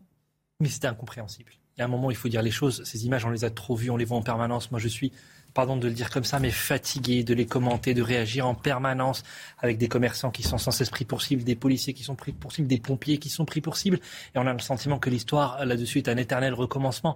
C'est incompréhensible. Il n'y a pas un pays au monde où les choses peuvent continuer à se passer comme cela sans que ça pose d'énormes problèmes de, de, respect de l'autorité de l'État. Comment voulez-vous que les honnêtes gens respectent les règles si, dès qu'il y a une manifestation, il y en a qui se permettent de tout casser avec peu d'interpellations et peu de condamnations. Qu'on fait? On donne l'ordre euh, d'être euh, d'une plus grande fermeté encore, quitte à avoir des images qu'on ne veut plus voir aussi. Euh, quelle est la solution? Est-ce qu'elle est policière? Est-ce qu'elle est dans le débat? Est-ce qu'elle est les images qu'on ne veut plus voir, on les voit aussi euh, à l'occasion de ces dégradations. Euh, moi, ce que j'aimerais, c'est qu'il y ait effectivement une réponse plus ferme, mais une réponse pénale. C'est l'ensemble de la chaîne pénale qui ne fonctionne pas. On y revient toujours. Ces individus, ce sont toujours les mêmes. Ça fait longtemps qu'ils auraient dû être condamnés, condamnés sévèrement, avec des peines sévères, avec des peines planchées qui n'ont jamais, qui ont été supprimées en 2012 par la gauche, qui n'ont jamais été remises en place sous ce quinquennat d'Emmanuel Macron. Et il y a tant de choses à faire pour que la réponse pénale soit à la hauteur et que les individus qui ont décidé de s'extraire de la loi commune et de se permettre de se comporter Il y a eu une élection présidentielle. Eh ben, elle n'a pas bah tranché ces questions-là. oui, c'est ça. Bah, les thèmes, ils étaient totalement absents. Malheureusement. On va marquer une pause, chers amis. Peut-être parce que vous, vous nous quittez, Nathan, une, une remarque. Oui, juste une, une, vérité de la palisse. Mais ce qui est dommage, c'est que la fête du travail, c'est une fête. C'est-à-dire que c'est un moment où les revendications sociales. Des années que les manifs sont plus des fêtes. Est associé non pas à des passions tristes, mais à quelque chose de joyeux, à de l'épanouissement, à, de la joie, à de la bonne humeur. C'est ça la fête du travail. Au-delà, mais est-ce que c'est Black Bloc que, que c'est que c'est que c'est Comme le 14 juillet, en fait, toutes les fêtes deviennent des, des scènes de violence aujourd'hui. Bon. Eh, gardons, j'allais dire, à l'esprit euh, la raison, parce que quand on parle de violence, évidemment, elles sont à condamner. Là, on va parler de, de violences extrêmement graves qui se déroulent encore, évidemment, en Ukraine. Et c'est le général Clermont, je vous en remercie de nous céder votre place, euh, Nathan Dever, qui va nous rejoindre, parce que je voudrais vous parler de l'armement. On a détaillé, justement, là, les livraisons d'armes. Et vous allez voir, les États-Unis, vous savez combien de milliards de dollars? Vous l'avez dit. Oui, 20. Vous m'écoutez bien. Pour cette année, en fait, c'est Oui, évidemment. Ça a été budgété et ça avec un tel objectif. L'objectif, c'est de défaire l'armée de Poutine et pas seulement euh, d'aider les Ukrainiens. On insiste sur ce point dans quelques instants. tout de suite. Merci d'être avec nous, euh, Midi News. On va évidemment se rendre en, Ukraine et insister euh, d'abord évidemment sur les évacuations de civils, mais vous allez le voir aussi sur les armements, les armes livrées et l'investissement des États-Unis en dit long également sur l'objectif final des Américains. Nous en parlerons, mais tout d'abord un rappel de l'actualité. Après l'accord avec Europe Écologie euh, Les Verts, la France insoumise négocie avec le PS en vue des législatives. Les discussions ont repris ce midi au siège du parti de Jean-Luc Mélenchon, malgré l'opposition minoritaire au sein du Parti socialiste. Principale nouveauté, la présence des Verts autour de la table. Et puis à Paris, Rennes, Lille ou encore Marseille, plus de 116 000 personnes se sont rassemblées dans toute la France à l'occasion du 1er mai. Une mobilisation plus importante que l'année dernière dans un contexte très politique, une semaine après la réélection d'Emmanuel Macron. Enfin, 16 millions de volailles ont été abattues en France depuis novembre dernier, une mesure prise pour endiguer l'épidémie de grippe aviaire, un record suite à une flambée inédite, notamment dans la région des Pays de la Loire. Et c'est le général Bruno Clermont qui nous a rejoint. Merci d'être là. Bonjour à vous, général. On a beaucoup de questions euh, à vous poser. Mais je voudrais d'abord démarrer par, véritablement, ça m'a interpellé, en vous écoutant d'ailleurs ce matin à la matinale de CNews, sur les livraisons d'armes qui s'intensifient. Les États-Unis qui font tout, pas seulement euh, pour que les Ukrainiens résistent, mais apparemment pour qu'ils gagnent la guerre et que l'armée de Poutine soit défaite. Quand on voit de tels chiffres, de telles sommes, euh, général, mais c'est colossal. En fait, il y a un seul chiffre qu'il faudrait mettre sur cette image, c'est 30 milliards. C'est à peu près ce qui, euh, ce qui aura été livré entre le mois d'octobre 2021 et le mois d'octobre 2022, qui est cette année dans laquelle euh, euh, les Américains s'engagent sur du long terme. Donc c'est 30 milliards d'armements livrés, soit, dont 70% par les États-Unis, soit cinq fois le budget de la défense de l'Ukraine. Et je vais dire de la, et de la France? Alors 30 milliards, c'est, on va dire, c'est une fois et demie notre budget d'équipement pour une année. À peu près 20 milliards le budget d'équipement pour la France sur une année à travers de tels chiffres quand on dit que l'objectif c'est de défaire l'armée de Poutine euh, En fait, il y, a deux choses. D'ailleurs, on, voit bien qu'il faut faire le lien entre euh, les armements et l'objectif euh, de ces armements. Et on voit que l'objectif, en fait, il a, il a changé dans le temps. Il a changé d'ailleurs essentiellement euh, la semaine dernière. Cette, semaine dernière, c'est vraiment la semaine de la radicalisation où on a senti un message, une tonalité qui changeait. Souvenez-vous, le 24 février, quand on décide d'armer l'Ukraine, ce qui est une excellente chose, il faut aider les, Ukrainiens à, se défendre contre l'agression russe, mais on est passé de la défense contre l'agression russe la semaine dernière à on va chasser les, les Russes d'Ukraine. Et là, c'est plus pareil du tout. Et on va voir que ce n'est pas seulement évidemment les États-Unis, c'est quasiment tous les pays euh, européens, occidentaux qui sont à l'unisson. Et en particulier, il y a un pays sur lequel il faut insister parce qu'il n'a jamais eu cette tradition dans son histoire, euh, c'est l'Allemagne. On va écouter le chancelier Olaf Scholz au sujet justement de l'armement, pas seulement de la mission humanitaire. Écoutez bien les mots qui sont dits sur l'armement. Nous allons continuer à soutenir l'Ukraine avec de l'argent et de l'aide humanitaire. Mais il faut aussi le dire, nous soutiendrons l'Ukraine pour qu'elle puisse se défendre en lui livrant des armes. Comme le font de nombreux autres pays en Europe. C'est nécessaire maintenant. Oui, comme le font les autres pays, mais venant d'Allemagne, c'est un changement total, bouleversement de tout, de logiciels, de culture, de tout, euh, général. C'est vrai, mais il y a, le, le, mot important dans son, dans son intervention, c'est se défendre. Hein, se défendre euh, contre l'agression euh, russe, c'est pas, euh, ça ne veut pas dire chasser les, Russes d'Ukraine. Alors, c'est pas que de la sémantique, ça, va bien au-delà. Donc, c'est vrai qu'il y a deux pays qui sont un petit peu différents de tous les autres pays dans, cette affaire. C'est la France et, c'est l'Allemagne pour, pour, des raisons différentes, mais en tout cas pour une raison qui à peu près, qui a bien été identifiée par Zelensky, c'est le fait que c'est la France et l'Allemagne surtout qui se sont opposés à l'entrée de l'Ukraine dans l'OTAN on était en 2000, euh, que je ne me trompe pas, en 2008. Hein. Exactement. Bon, donc là, de, de, de, ce point de vue-là, on est un petit peu différent des autres. Euh, après, euh, il faut revenir à la conférence des donateurs. Vous savez, les, la, la, semaine dernière, c'est vraiment passé beaucoup de choses. Hein. On n'a pas eu le temps de tout détailler. Mais les 40 donateurs plus, quand on regarde la liste des donateurs qu'on n'a pas d'ailleurs, moi, j'arrive pas à mettre la main sur la liste, hein, vous avez quand même des pays assez particuliers. Vous avez Israël, vous avez le Japon, euh, vous avez la Nouvelle-Zélande, vous avez l'Australie. C'est-à-dire c'est une véritable coalition euh, qui est en train de se former, internationale, dont les États-Unis ont pris officiellement la tête la semaine dernière. Et ça, c'est quand même un changement dans la grande stratégie de cette guerre. Donc il y a un changement de paradigme, paradigme qui a été opéré. Je pense qu'il y a un changement de paradigme qui a été opéré euh, la semaine dernière. Oui. On va voir tout cela résumé par Mathilde Moreau et on va continuer de vous écouter, Général, hein, évidemment en élargissant notre débat. On va voir aussi ce qui se passe pour les civils et la résistance qui continue de s'organiser. Mais tout d'abord, euh, à propos de l'armement et de ce qui se passe, Mathilde Moreau. Pour ces civils, c'est la fin de plusieurs semaines d'angoisse. Ils ont été évacués de l'usine Azovstal de Mariupol par des bus affrétés par les Russes. Ça fait deux mois qu'on attendait ça. Ces rescapés se retrouvent ici à 30 km à l'est de la ville, dans une zone tenue par les séparatistes russes. Dans ces camps installés spécialement, ils reçoivent de la nourriture et des soins, un quasi miracle pour cette mère de famille. Je n'arrive pas à y croire. Deux mois d'obscurité. Quand nous étions dans le bus d'évacuation, j'ai dit à mon mari, ne devrions-nous pas faire attention quand nous utilisons une lampe de poche? Nous n'avons pas vu la lumière du soleil. Nous avions peur. Pendant plusieurs heures, les civils ont été extraits un par un des sous-sols de l'usine Azovstal, dernière poche de résistance ukrainienne à Mariupol. Une opération menée en coordination entre l'Ukraine, la Russie et la Croix-Rouge internationale. Aujourd'hui, pour la première fois depuis le début de la guerre, un corridor humanitaire vital a commencé à fonctionner. Plus d'une centaine de civils ont déjà été évacués, des femmes, des enfants qui ont fui les combats à l'usine Azovstal. Certains civils ont fait le choix de rester dans le Donbass. D'autres ont choisi de repartir vers des zones contrôlées par l'Ukraine, à Zaporizhia notamment, où les premiers véhicules arrivent. Les flux sont incessants. C'est impressionnant le nombre véritablement de déplacés, de, de réfugiés en général. En tous les cas, des couloirs humanitaires là sont organisés. C'est possible. En tout cas, c'est le cas, puisque même le président Zelensky a reconnu que pour la première fois, il y a eu vraiment deux jours de cessez-le-feu. Mais deux jours de cessez-le-feu, on a sorti 80 personnes en deux jours. Hein.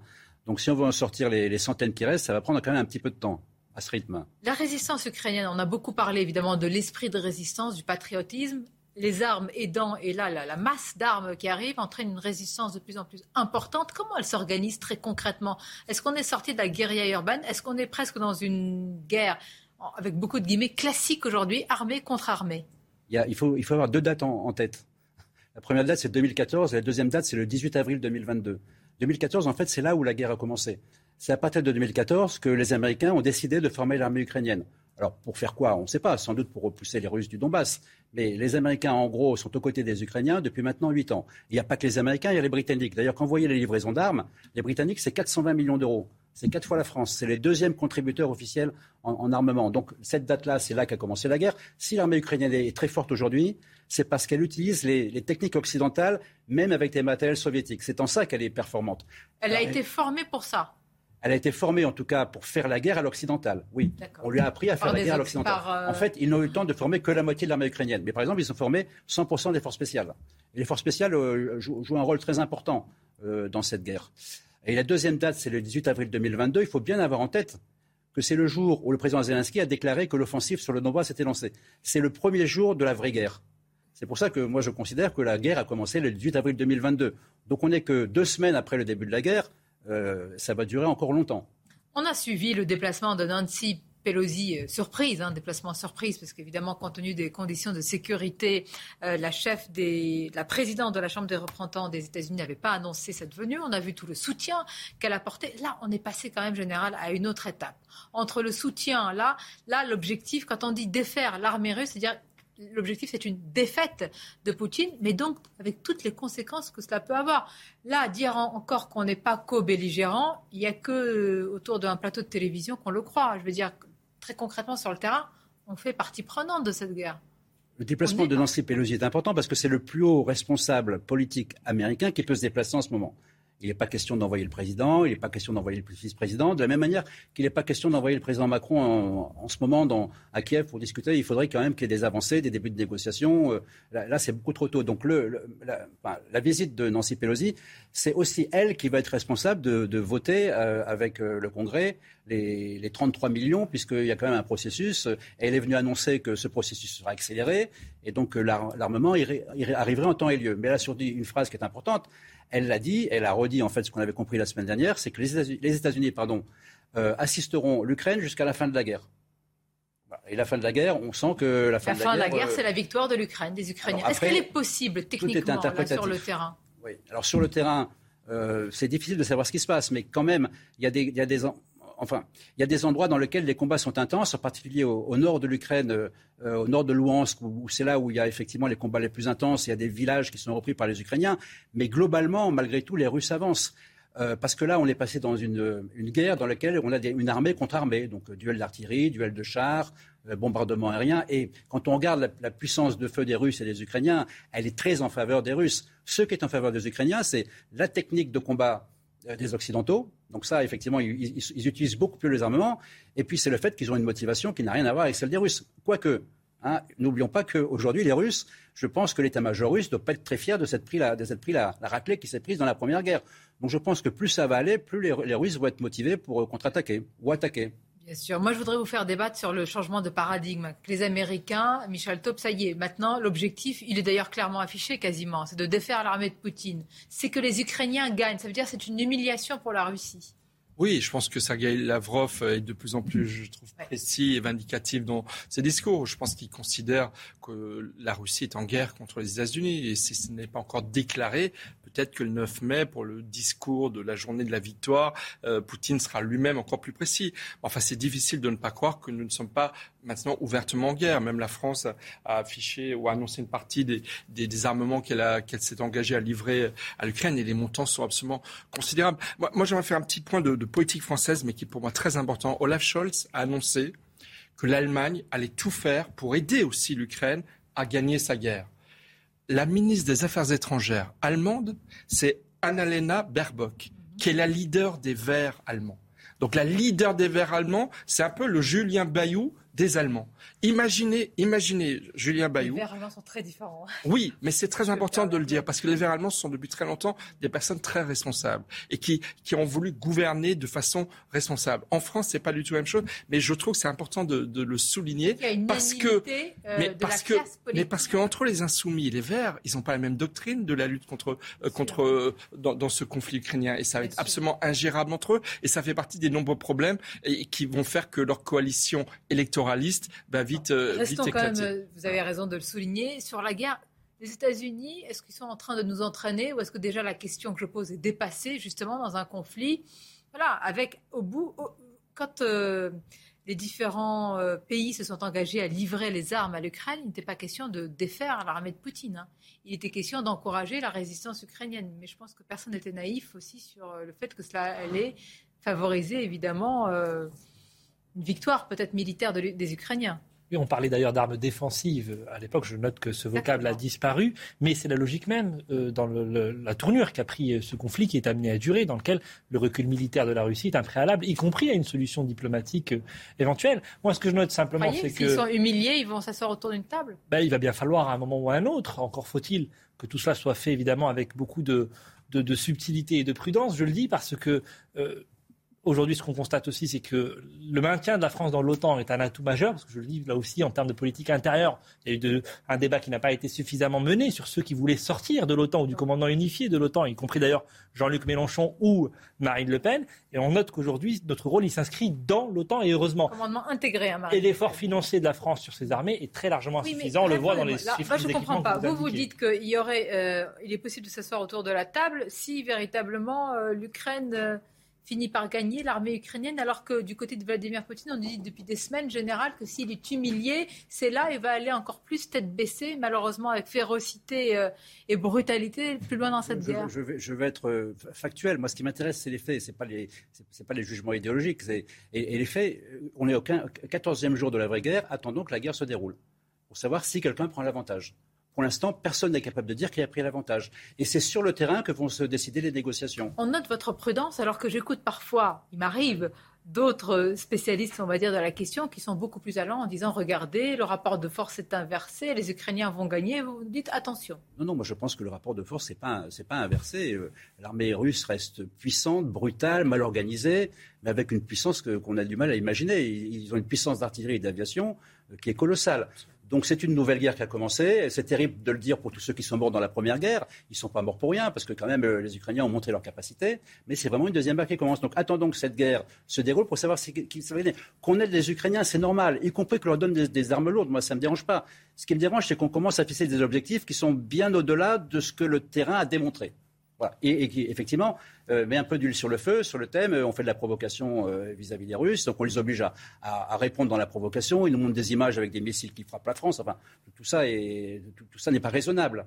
Et vous nous direz aussi la France, hein, quels euh, armements justement elle est en train de livrer. On parlera des Césars notamment. le flash de l'actualité et on revient à notre débat. Le ministre des Affaires étrangères israélien a fustigé les propos de son homologue russe Sergei Lavrov qui avait affirmé qu'Hitler avait du sang juif. Depuis l'invasion de l'Ukraine par la Russie, l'État hébreu a tenté de maintenir un équilibre délicat entre Kiev et Moscou, mais les propos dimanche de M. Lavrov sur une chaîne italienne ont suscité forcément l'indignation.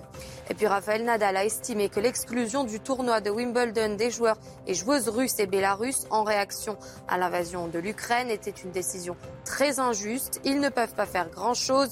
En quoi est-ce de leur faute ce qu'il se passe en ce moment? La guerre, c'est insurgé le joueur de tennis. Enfin, à Bergerac, la ville vient de créer une contravention pouvant aller jusqu'à 750 euros pour tout propriétaire de chien qui ne ramasse pas les déjections de son animal dans l'espace public. Les déjections canines peuvent être un véritable fléau dans certaines communes et cela finit notamment par stigmatiser les chiens et leurs propriétaires, a commenté le député des Alpes-Maritimes la situation en Ukraine. Quelles armes sont livrées, délivrées Des canons César, des missiles euh, Milan, des chars euh, Guépard euh, c'est bien cela, en général C'est ça qui est en train... On monte en gamme, mis à part l'aviation de combat, il n'y a, plus de limite. Et même sur l'aviation de combat, il y a eu une petite séquence assez, assez surréaliste avec le Pentagone, où Kirby annonce qu'ils ont livré des avions. Donc il dit des plateformes, on lui pose la question est-ce que c'est des avions? C'est des plateformes, donc c'est des avions. Puis le lendemain, il dit non, non, pas du tout, on a livré que des pièces détachées. Donc, mis à part l'aviation de combat, tout le reste, c'est autorisé. En ce qui concerne la France, et là, j'ai pas d'informations particulières, mais je pense qu'on euh, nous a un peu, forcé la main. Hein. C'est-à-dire qu'il y a eu quand même pendant quelques semaines euh, une mise en accusation de la France sur le thème vous nous avez empêché de rentrer dans l'OTAN, et puis finalement, vous ne faites pas les efforts que font les autres. Donc, euh, on va donner 12 Césars, qui nous avions des, pardon, des canons très très performants, qu'on va prélever sur nos forces qui n'en ont pas beaucoup. Bon, mais, les Ukrainiens savent les utiliser. Je ne dis pas qu'ils ne sont pas formés, mais il faut quand même des formations spécifiques. Il faut un appui logistique. Comment ça se passe Alors, la question de la formation, c'est toujours un sujet très débattu pendant les conférences de presse de Kirby, parce que tout le monde veut savoir comment on les forme et où ils sont formés. Et les Américains restent très discrets pour des raisons de sécurité. Et en France, on a intérêt à rester également très discret sur la façon et l'endroit où, où les artilleurs. Euh, Ukrainiens seront formés sur les Césars. Mais ils seront formés, ils seront les utiliser et, ça ajoutera évidemment la puissance des feux des Ukrainiens. Mais pour attraper la puissance des feux des Russes, c'est pas 12 Césars qu'il faut donner, c'est 500 Césars. Et on ne donnera jamais mais Là, il y a des blindés type Guépard. Comment ils arrivent, ces blindés? Comment ces énormes, cette masse il y a un gigantesque pont aérien qui a été mis en place par les Américains sur un certain nombre de bases qui sont en Pologne, en Roumanie et en Allemagne. Donc c'est les Américains qui gèrent tout ça et ils ont une puissance logistique qui est, monumentale, les Américains. Et ensuite, eh il y a des, points de passage dans lesquels le matériel est passé de l'autre côté de la frontière et pris en compte par l'armée ukrainienne. Et la, chose qui est, qui est vraie dans tout ce qui est expliqué par les États-Unis, c'est qu'il n'y a pas de soldats américains qui font la guerre à côté des Ukrainiens. Donc il y a un moment où on leur transfère le matériel, on les forme, on la transfère et ils en font ce qu'ils veulent. Voilà, c'est vraiment le principe de base. C'est à eux de décider ce qu'ils vont en faire tactiquement et c'est d'être aussi à eux de décider quand la guerre va s'arrêter. Souvenez-vous qu'il n'y a pas très longtemps, Zelensky disait bah, écoutez, moi je suis prêt à lâcher ça, euh, et puis ça éventuellement, je suis prêt à en faire des négociations. Donc on sent que cet état d'esprit a un petit peu disparu peut-être qu'il va falloir qu'ils reviennent. Mais... Euh, Juste une question, ma question est prématurée certainement. Tous ces armements, il aura bien la fin de la guerre. Où seront-ils? Où resteront-ils? Aux mains de qui seront-ils? Oh, Ils resteront aux mains des, euh, aux mains des Ukrainiens qui les ont reçus. une puissance de euh, feu exceptionnelle, là. Oui, une puissance de feu exceptionnelle, mais euh, la guerre va durer, la puissance de feu, elle va, elle va diminuer rapidement. Hein. donc, euh, il n'y aura plus beaucoup de, canons d'artillerie qui seront en état de fonctionner euh, si la guerre dure six mois. Ça, c'est certain aussi. Il est normal d'aider les Ukrainiens, mais est-ce que là, on est entraîné par les Américains et par les Anglais hein? La Grande-Bretagne, véritablement, pousse beaucoup, beaucoup, beaucoup pour des livraisons encore plus importantes, pour franchir encore un nouveau pas jusqu'où? Justement, dans la présentation depuis le début qu'Emmanuel Macron essayait de rester euh, dans une certaine neutralité, en tout cas d'indépendance vis-à-vis des États-Unis, euh, euh, et ce qui était plus mal, je pense. mais si on regarde, il y a beaucoup de, a beaucoup de changements en effet ces derniers jours euh, dans la stratégie, mais aussi dans la sémantique, vous l'avez dit, mais dans la sémantique des Russes aussi. On n'entend plus du tout, le discours de libération. C'est plus le discours qu'on entend. Aujourd'hui, on parle de euh, euh, troisième guerre mondiale, de, nucléaire. On est alors on est monté dans un discours un peu plus violent, un peu plus extrémiste, mais le mot de libération n'existe plus en Russie, dans, dans, dans, le, dans les porte-paroles de la Russie. Donc là, on, on rentre en effet dans une clairement dans une guerre dans une vraie guerre, parce qu'on n'est pas là pour libérer, on est là pour affronter. Et c'est le 9 mai, je crois, qu'il y a une prise de parole, donc on verra ce qu'il en a à ce moment-là. Mais en tout cas, je rappelez-vous l'arrivée de Biden, je crois que c'était en Pologne, il est arrivé en se présentant comme le chef du monde libre. Donc déjà, ils avaient pris sa posture et euh, sa posture de chef. Et le problème, c'est que les Américains, ils ont quand même l'habitude de nous entraîner dans des guerres où on n'est pas forcément gagnant à chaque fois. Qui n'étaient pas les nôtres, mais celle-ci sur le sel européen est la nôtre. sur une guerre qui a deux heures et demie de Paris.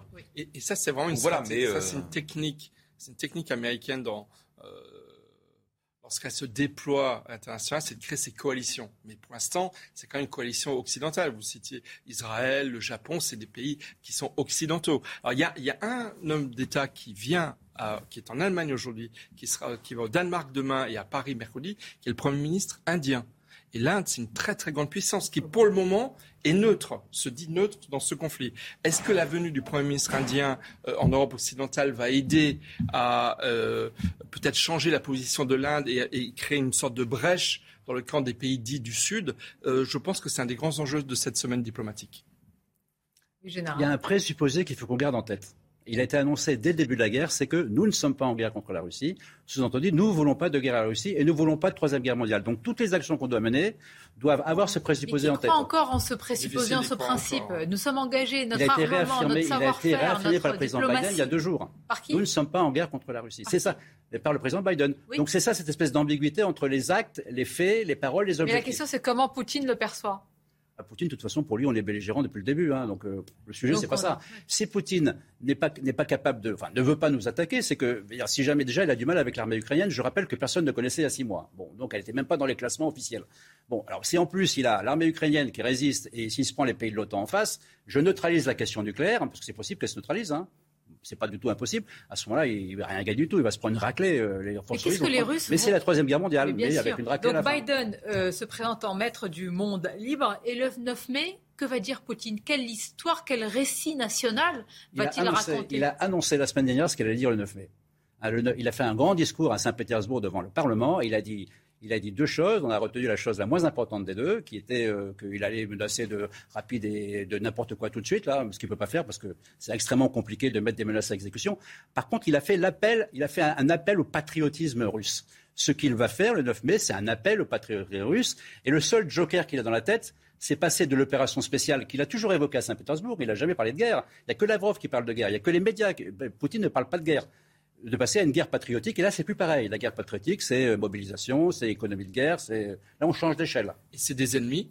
c'est des ennemis comme les États-Unis, comme l'Europe occidentale, comme les pays baltes, comme la Pologne, peut-être la France, l'Angleterre. Et là, on sent bien que la sémantique, elle a évolué et qu'elle prépare les, nos états d'esprit au fait qu'on est peut-être rentré dans une troisième guerre mondiale. C'est pas le monde entier contre la Russie, c'est l'Occident contre la Russie, puisque vous avez rappelé l'Inde, la Chine, etc. Contre le régime de Poutine, je préfère dire. Mais en, même temps, quand, mais en, même temps, quand, vous voyez que des artistes ou des sportifs russes sont interdits d'aller euh, dans des, des événements euh, publics, euh, c'est difficile pour les Russes de ne pas croire que c'est. Et nous faisons la différence. Vous avez raison, général. Je précise quand même qu'on peut actuellement, on a une guerre patriotique ukrainienne contre une opération spéciale russe. On peut avoir circonscrit à l'Ukraine et à la Russie une guerre patriotique ukrainienne contre une guerre patriotique russe. C'est pas impossible non plus. Donc ça ne veut pas dire forcément la Troisième Guerre mondiale. C'est nous qui allons décider, en fait, si par euh, nos déclarations, par la réponse aux provocations, si on va ou pas faire la guerre sur le terrain avec les Ukrainiens. Évidemment, toute l'importance des mots, de la diplomatie, toujours et surtout en temps de... Oui, et rappelons au départ toujours le présupposé, nous ne sommes pas en guerre contre la Russie, c'est-à-dire nous n'avons pas des combattants qui combattent les combattants russes, et nous Hi, I'm Daniel, founder of Pretty Litter. Did you know cats tend to hide symptoms of sickness and pain? I learned this the hard way after losing my cat, Gingy. So I created Pretty Litter, a health monitoring litter that helps detect early signs of illness by changing colors, saving you money and potentially your cat's life. Pretty Litter is veterinarian developed, and it's the easiest way to keep tabs on your fur baby's health right at home. Go to prettylitter.com and use code ACAST for 20% off your first order and a free cat toy. Terms and conditions apply. See site for details.